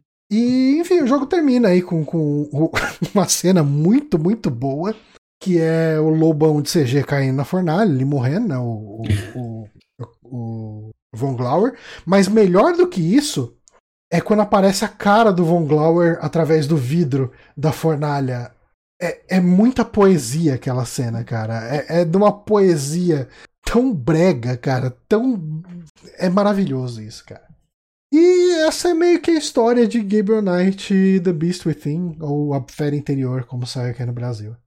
Ah, Eu, eu acho que é um jogo meio difícil de se vender para as pessoas, porque eu sempre vi muita gente elogiando ele, e eu sempre tive, tipo, sei lá, eu, eu, eu tinha curiosidade de jogar, porque eu sou um defensor do FMV, eh, mas sempre rolava aquela preguiça, saca? E é é interessante como esse jogo ele é melhor do que ele parece, vamos dizer assim. Muito melhor do que ele parece, ele é muito bom. É, eu tava, tipo, eu fiquei, joguei ele inteiro, assim, meio encantado, assim, cara. É, é, é- sei lá, eu gostei muito desse jogo, cara. É, é difícil. Eu não tô conseguindo não, explicar então. direito. É difícil pras pessoas, acho que nunca jogaram, e ouvindo a história, assim, falando por cima, o, o quão mais interessante do que ele parece, ele realmente é. Muito divertido, ele entretém, ele envelheceu bem, ele não é um jogo que você olha hoje e acha o jogo zoado. Uhum. Você olha e fala, é um jogo dos anos 90, mas é um jogo dos anos 90 bem bom, assim. Sim. Você, ele realmente te deixa curioso, porque ele tem uma história bem desenvolvida. Eu achei ele muito bom. Ao ponto de eu estar muito afim de jogar os outros, ao mesmo tempo que eu tô com medo, porque eu, eu, se Eu- eu decepcionar, né? é, eu sinto que nenhum deles vai ser tão legal quanto os, porque eu realmente me apeguei aos atores. É estranho falar isso, que eles ninguém aí vai ganhar um Oscar, mas eu me peguei a esses atores. Não, Não, é é- totalmente, cara. Os personagens são muito carismáticos, né? Então, às Uhum. vezes, os atores são até meio tosquinhos, mas você acaba se apegando aos personagens. E eu E acho aí, que ele tem momentos. e- Ele tem umas falas. Tem uma fala que eu dei risada demais quando rolou. Que é quando o, o cara lá, o traficante de animais, ele chega e fala pro Gabriel: fala, Ah, eu não vou te atender, não, porque eu- você se identifica como um, um representante do, do cara que morreu, né? Do cara que o Vonzel matou, né? Ah, fala, ah, não, eu não tenho nada pra falar com esse cara, ele tava me devendo 14 mil marcos. Uhum. Aí chega lá o Gabriel, o Gabriel é rico, ele herdou uma fortuna lá do, do tio dele, Wolfgang lá. Uhum. Aí ele fala pro advogado dele, então, eu preciso de um dinheiro. Ah, tá, não, de quanto você precisa? Eu preciso de 14 mil marcos. É, tá, mas pra que, que você precisa de... Não, não é pra resolver um negócio aí. E sua, sua secretária pode sacar esse dinheiro pra mim? É, tá, eu peço pra ela. É, você não acha bom já fazer sua. Como que é o seu testamento também? Quando ele falou isso, cara, eu achei tão natural o jeito que ele vira e fala. Você não acha melhor já fazer o testamento também, já que você vai sair andando aí no meio da Alemanha com 14 mil marcos, tipo, embaixo do braço? ele tem É momentozinhos assim que são muito legais. Uhum, uhum. Eu ri muito com um ontem que na hora que ela, a Grace chega pra, eh, pra senhora Smith e fala assim: Ah, eu sonhei com lobos. Eu queria Hum. que você me ajudasse. E ela fala assim: eu sou demologista, eu não sou Freud. E eu comecei a rir, né? Porque o texto do homem que sonha com lobos do Freud é o texto clássico dele. Se chama Homem dos Lobos, inclusive eu reli esses tempos pro doutorado e eu comecei a rir muito. Assim, eu falei, gente, que piada sutil, bem colocada. É muito bom, é Só um muito pouco bom. da psicanálise vai entender. Ele tem, ele tem uns momentos que são. Tipo, tem coisas ali que são bobas, mas que eu nunca vou esquecer. Tipo, quando você chega pro pesquisador da universidade, fala: Ah, não, esse lobo poderia ser de repente um híbrido. Né? Tipo, um Esse híbrido. pesquisador é muito bom, por sinal. Esse cara, ele faz, Bia, ele faz um dos caras da raça do Wayon, do Deep Space Nine. Ah, tipo, ele tem, ele fez Star Trek, esse cara. Tipo, é um episódio só, mas ele é. E é o mesmo personagem, sabe? Um cara meio nojentinho, assim, sabe? Tipo, é, é isso, assim, sabe? Tipo, ele faz. Tá, é, já, já tem uma grande carreira. Fez Star Trek. E daí quando você, chega e fala, ah, mas um, um lobo híbrido é, poderia. um- aí você chega e pergunta uma raça misturada, né? Aí ele chega. ah, é o híbrido, a palavra é híbrido mesmo. Ele híbrido, tipo, ele não conhece a palavra híbrido em inglês, né? Tipo, ele não lembra, assim. Aí ele chega e faz uma coisa que eu tenho até o GIF salvo e posto de vez em quando no. no- ah, é quando um lobo e um cachorro. Ele faz assim, um lobo e um cachorro. Tipo, ele faz um símbolo, assim, um, um símbolo cara, é muito tosquinho, mas eu dou muita risada com esses momentos aí meio bobo do jogo, cara. Mas assim, uma coisa que eu falo, você falou que é um jogo difícil de indicar, Uhum. ele é um jogo que pra mim ele melhora a cada vez que eu rejogo, né? Tipo, essa foi minha terceira vez jogando e ela de Uhum. longe foi a melhor vez que eu joguei ele. Eu acho que é a vez que eu mais absorvi tudo que o jogo tem, o subtexto, ah, sabe? Tipo, foi uma experiência muito, muito legal. E, inclusive, eu acho que vai me fazer. Eu devo jogar alguma coisa antes, né? Tipo, porque eu acabei de vir do Gabriel Knight. Vou jogar algum joguinho, talvez o Guardiões da Galáxia ou qualquer coisa dessas. E eu acho que logo em seguida eu vou emendar o Gabriel 3, porque eu, eu fiquei. Eu saí meio fascinado dele e de tudo que ele faz de bom, assim. Eu acho que Uhum. é um jogo que merece ser jogado. E se você já jogou e tá ouvindo esse podcast, porque, ah, eu lembro que eu joguei muito tempo atrás, rejoga. Você vai pegar muito detalhe e, e muita nuance nos diálogos que é muito legal. Ele envelheceu bem, né? Dá pra dizer. Aham, totalmente. Ele tá bem pra caramba. É, Bonato, você quer dar uma- um fechamento? Cara, eu, eu também, assim, é tipo, pra mim, primeira vez que eu joguei, né? Eu, eu, eu ando jogando menos Adventures hoje em dia, né? E é engraçado que sempre que eu jogo um Adventure, eu falo, porra, eu deveria jogar mais Adventures, porque eu gosto muito. Né? E eu também, tipo, enquanto eu jogava, assim, principalmente quando ele fazia menções a coisa do primeiro jogo, eu ficava, caralho, eu, eu queria ter jogado o primeiro jogo, eu quero muito jogar o primeiro jogo. Uhum. Saca? Eu ainda, eu ainda não sei se eu jogaria o- a versão original ou o remake, né? Porque. Eu acho que gosto nas de- duas você tá coberto, cara. Tipo, Ah, né? elas são É que eu gosto da boas. Pixart. E eu acho que eu tenho o original no GOG. Eu acho que eu ganhei algum. Eles, é um daqueles jogos que eles dão de vez em quando. Talvez eu jogasse o original. E o primeiro Ao tem o mesmo- Mark Hamill também. Olha aí. Ele é um dos dubladores. É, ele faz o Detective Mosley. Ao mesmo tempo que eu devo confessar pra vocês que eu saí super empolgado pra jogar algum Tex Murphy. Que eu né, tô enrolando essa franquia aí há alguns anos. E só falando, dando um Google aqui, eu descobri que estão fazendo um remaster do Tex Murphy 4. Que é exatamente o que eu acho que é um dos, dos favoritos dos fãs, né? Que é o Fan- Pandora's Directive. Eu sempre ouvi falar muito bem desse. Uhum. E pelo que eu tô vendo aqui no site dos caras, é exatamente o trabalho que eles poderiam fazer com o- esse Gabriel Knight, que ia ficar maravilhoso. De conseguir ir atrás das fitas originais, remasterizar elas, saca? Deixar em HD. Porra, esse é um trabalho que. Esse Gabriel Knight iria ganhar tanto com isso, eu acho, saca? É. Dar uma. Bota isso, O bota uma problema é saber aí. como, que- onde que estão as coisas da Sierra, Exato. né, hoje. Sei lá Você como que ser tá assim. isso. Cara, será essas coisas da Sierra tão mais difíceis do que a. Porra, Access Software, a empresa que fez, que fez Tex Murphy, cara, nem existe essa porra mais. Ah, não sei. Sierra, Sierra é grande. Deve estar deve tá com a Activision essa porra. É. Aí fodeu. Vai relançar 800 Vou reais. também. É, aí É. eu ferrou. É. De colecionador e. É. Mas, mas, é, eu acho que é um jogo, saca? Bota em HD, bota uma legendinha aí e talvez algum sistema de dica, alguma coisa assim pra galera que tem menos paciência. Ele ia ser um jogo que ia ser redescoberto por muita gente, eu acredito. Hum. Que talvez Ah. tem preconceito de pegar, comprar no GOG e tudo mais e jogar essa versão. Eu acho que é, com pouca coisa esse jogo ia ser redescoberto, eu acredito. Sim. Mas se você tem preconceito de pegar jogo no GOG, gente, perca. Real, assim, tem muita coisa. Ah. Tem. Muita coisa muito boa. E Bia, fechamento sobre Gabriel Knight e The Beast Within. Cara, eu, eu achei um jogo surpreendente de tão bom. Assim, é, eu sou uma grande fã de Fantasmagoria. É, tá no meu top 3 jogos preferidos de todos os tempos. Uhum. Então eu pensei assim, ah, vai ser, né? Vai FMV aí, mas não vai chegar nem perto. E eu acho que eu gostei tanto quanto eu gosto de Fantasmagoria, mas de um jeito diferente dele. Aham. Justamente Uhum. porque ele é um jogo que não se leva tão a sério, ele é mais aventura. Eu não diria tanto que ele é um jogo de terror. Fantasmagoria é um jogo de terror. Gabriel Knight é um jogo de aventura, né? Sim. Ele tem uma temática de terror e tal, mas ele é um jogo de aventura. É muito bem construído. E... Que delícia que é jogar FMV, gente. FMV, o gênero tinha que ter, ser resgatado, ter mais carinho, porque realmente é muito divertido. É, Me lembrou muito.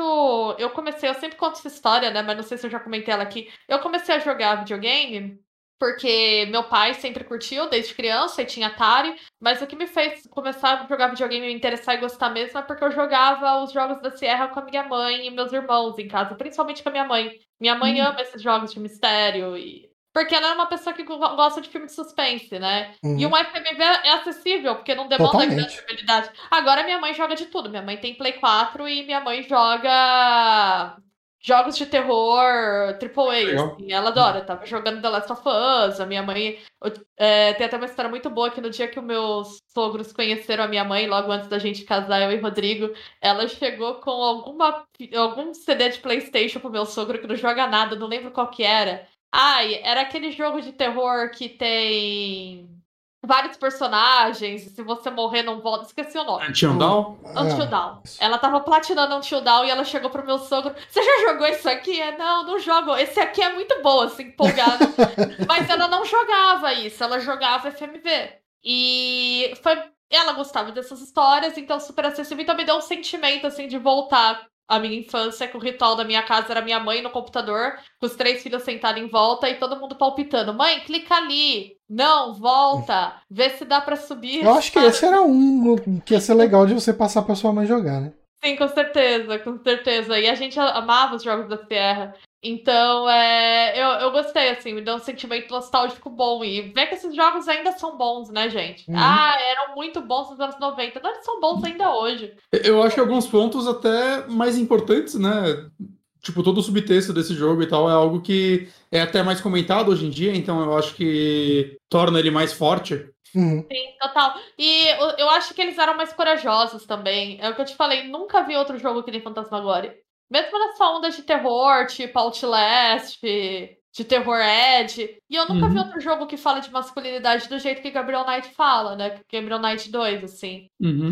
Então, é, é realmente uma coisa muito única, assim. Eu acho que é um momento da história dos games que a gente fica tanto olhando pros AAA da vida que a gente esquece de valorizar um pouquinho. É, é, é quando você vê a indústria, né, como ela, principalmente nessa época que ela estava se formando, né, beleza, ela já existia há algumas décadas, mas foi um momento de formação muito grande dela. Eu acho que era E uma você- época dela querer dar um passo além, né? Tipo, É, esse final dos anos um jeito. 90 era a- assim, vamos chegar mais perto do cinema de alguma forma, vamos É. ampliar a narrativa. E eu acho que principalmente no PC, né? O PC é onde tinha muito jogo, tinha jogos europeus esquisitíssimos e tudo mais, que tentavam coisas e algumas coisas se tornaram muito influentes e a indústria evoluiu a partir daí. Você vai pegar, tipo, Immersive Sims e coisas do tipo. E, né, e o, existe um universo em que o mundo do FMV deu mais certo do que realmente aconteceu e houve uma evolução daí. Infelizmente foi algo que foi muito grande em sua época e basicamente ficou lá, né? E por sinal eu lembrei de um- mais um jogo que eu acho maravilhoso, que eu já acho que a gente já pode marcar aí pro Amiibo Outubro do ano que vem, Johnny. Hum, E eu, eu, eu tenho quase certeza que eu perguntei pra Bia se ela jogou esse jogo ano passado e eu não lembro a resposta, mas o Harvester. não, tô louca Ha- pra jogar Harvester. Harvester eu quero muito jogar, cara. Eu tô louca pra jogar Harvester. Tá na minha Ó. lista faz tempo. Bora, só vamos. Ah, acho que já fechou o Amiibo Outubro do ano que vem, então, gente. Não, vai ter que ser o Harvester-. E o Harvester é um jogo difícil de jogar, né? Ele, é, ele, ele não é de- nem de longe tão bem acabado quanto o Gabriel É. Knight e Fantasmagoria. Ele é um tosqueirão mesmo, mas eu já vi, eu acho ele bem interessante. Muito, Super muito. top. Ele é, ele é bizarro, né? Tipo, ele é, ele é o house japonês lá, tipo, do- dos videogames, cara. É, É, ele, a ele ideia é grosseiro em alguns pontos, assim, é, mas eu acho maravilhoso. Assim. É, o shock value, né? A ideia É. dele foi fazer, vamos fazer o FMV mais chocante de todos os tempos. Aí E fizeram. E fizeram, fizeram. Nossa, que bizarro. Ah, bom, assim, é, a gente tá encerrando por aqui. É uma pena que não tenha mais coisas da Jane Jensen pra se indicar que não seja a série Gabriel Knight. Acho que tirando isso, ela só fez aquele jogo Mobius. Ela fez uns 5 quests. Ah, sim, sim, sim, sim, mas eu falo autoral dela, é tipo, uma franquia que você relaciona ao nome Jane Jensen. É, É. eu não sei, eu, eu- tipo, eu não sei o quantos fãs de King Quest relacionam ela, porque ela fez acho que três ou quatro jogos da franquia, né? Mas não os primeiros. Uhum, Então eu não sei, mas, mas vai saber. é, ela fez os três mais clássicos que os fãs mais amam. Pode É uma ser. franquia que eu nunca visitei. Mas também não sou grande entendida. E ela escreveu depois, ela virou romancista, né? Ela inclusive Sim. chegou a escrever versões é, romancizadas do Gabriel Knight. Do Gabriel Knight, série né? de livros. Pelo Então, menos dos dois primeiros, mas deve ter terceiro Uhum. também. Sim, sim. E, e ela escreve, acho que até hoje, com um pseudônimo, pelo que eu entendi, Ellie Aston. Eu não, não sabia. É, É. ela migrou, né? É isso que eu falei. Gabriel Knight tá aí nessa tradição desse tipo de, de romance de fantasia e horror. E é, é isso. Tanto, eu, eu gosto tanto de como a Sierra tem esse contato com a literatura, e com a literatura pop, enfim. Sim. Sim. Mas, Enfim, eu queria agradecer muito a presença da Bia aqui gravando com a gente. Bia, muito obrigado. Ah, eu É. que agradeço. Eu, eu tava muito ansioso pra falar sobre esse jogo e principalmente pra falar sobre esse jogo com você. E foi um prazer te receber aqui. Ah, eu que, agra- eu que agradeço, gente. Adoro que vocês me chamam pra falar de, de jogos FMV de terror. Não que eu gosto de falar dos outros temas também, mas tem hora que eu canso de falar da minha pesquisa. Eu fico muito feliz quando me chamam pra falar da- das coisas que eu gosto de consumir despretensiosamente. Falar de joguinho. Próxima vez a gente vai chamar você pra falar de, de furry também. Boa! Se prepara que eu falo horas. Mas, Bia, quem quiser te encontrar, o que faz? Onde procura? Primeiro pensa novamente se quer mesmo, não, brincadeira. É, eu tô no Twitter como arroba B3ablanco. É Blanco com 3 no lugar do E. Uhum. Instagram mesmo, mas nem ligo muito pra Instagram, tô mais no Twitter mesmo. Tô no bonusstage.com.br, arroba bonusstagebr no Twitter, gravando podcasts lá sobre videogames e cultura pop e etc.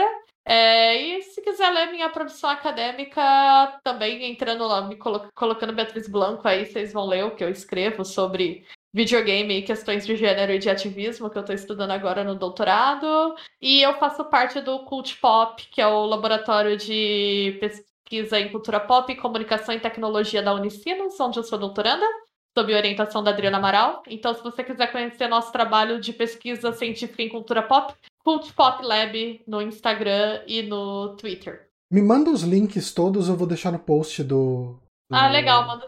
do, do podcast. Bom, galera, a gente vai ficar por aqui então. Queria agradecer a todo mundo que acompanhou essa transmissão ao vivo. E para quem está assistindo, que- quem está ouvindo a versão em podcast, ou no, no nosso site, no nosso feed, ou direto no Spotify, também muito obrigado. Lembrando, né? Geralmente às quintas, hoje eh, excepcionalmente foi a sexta.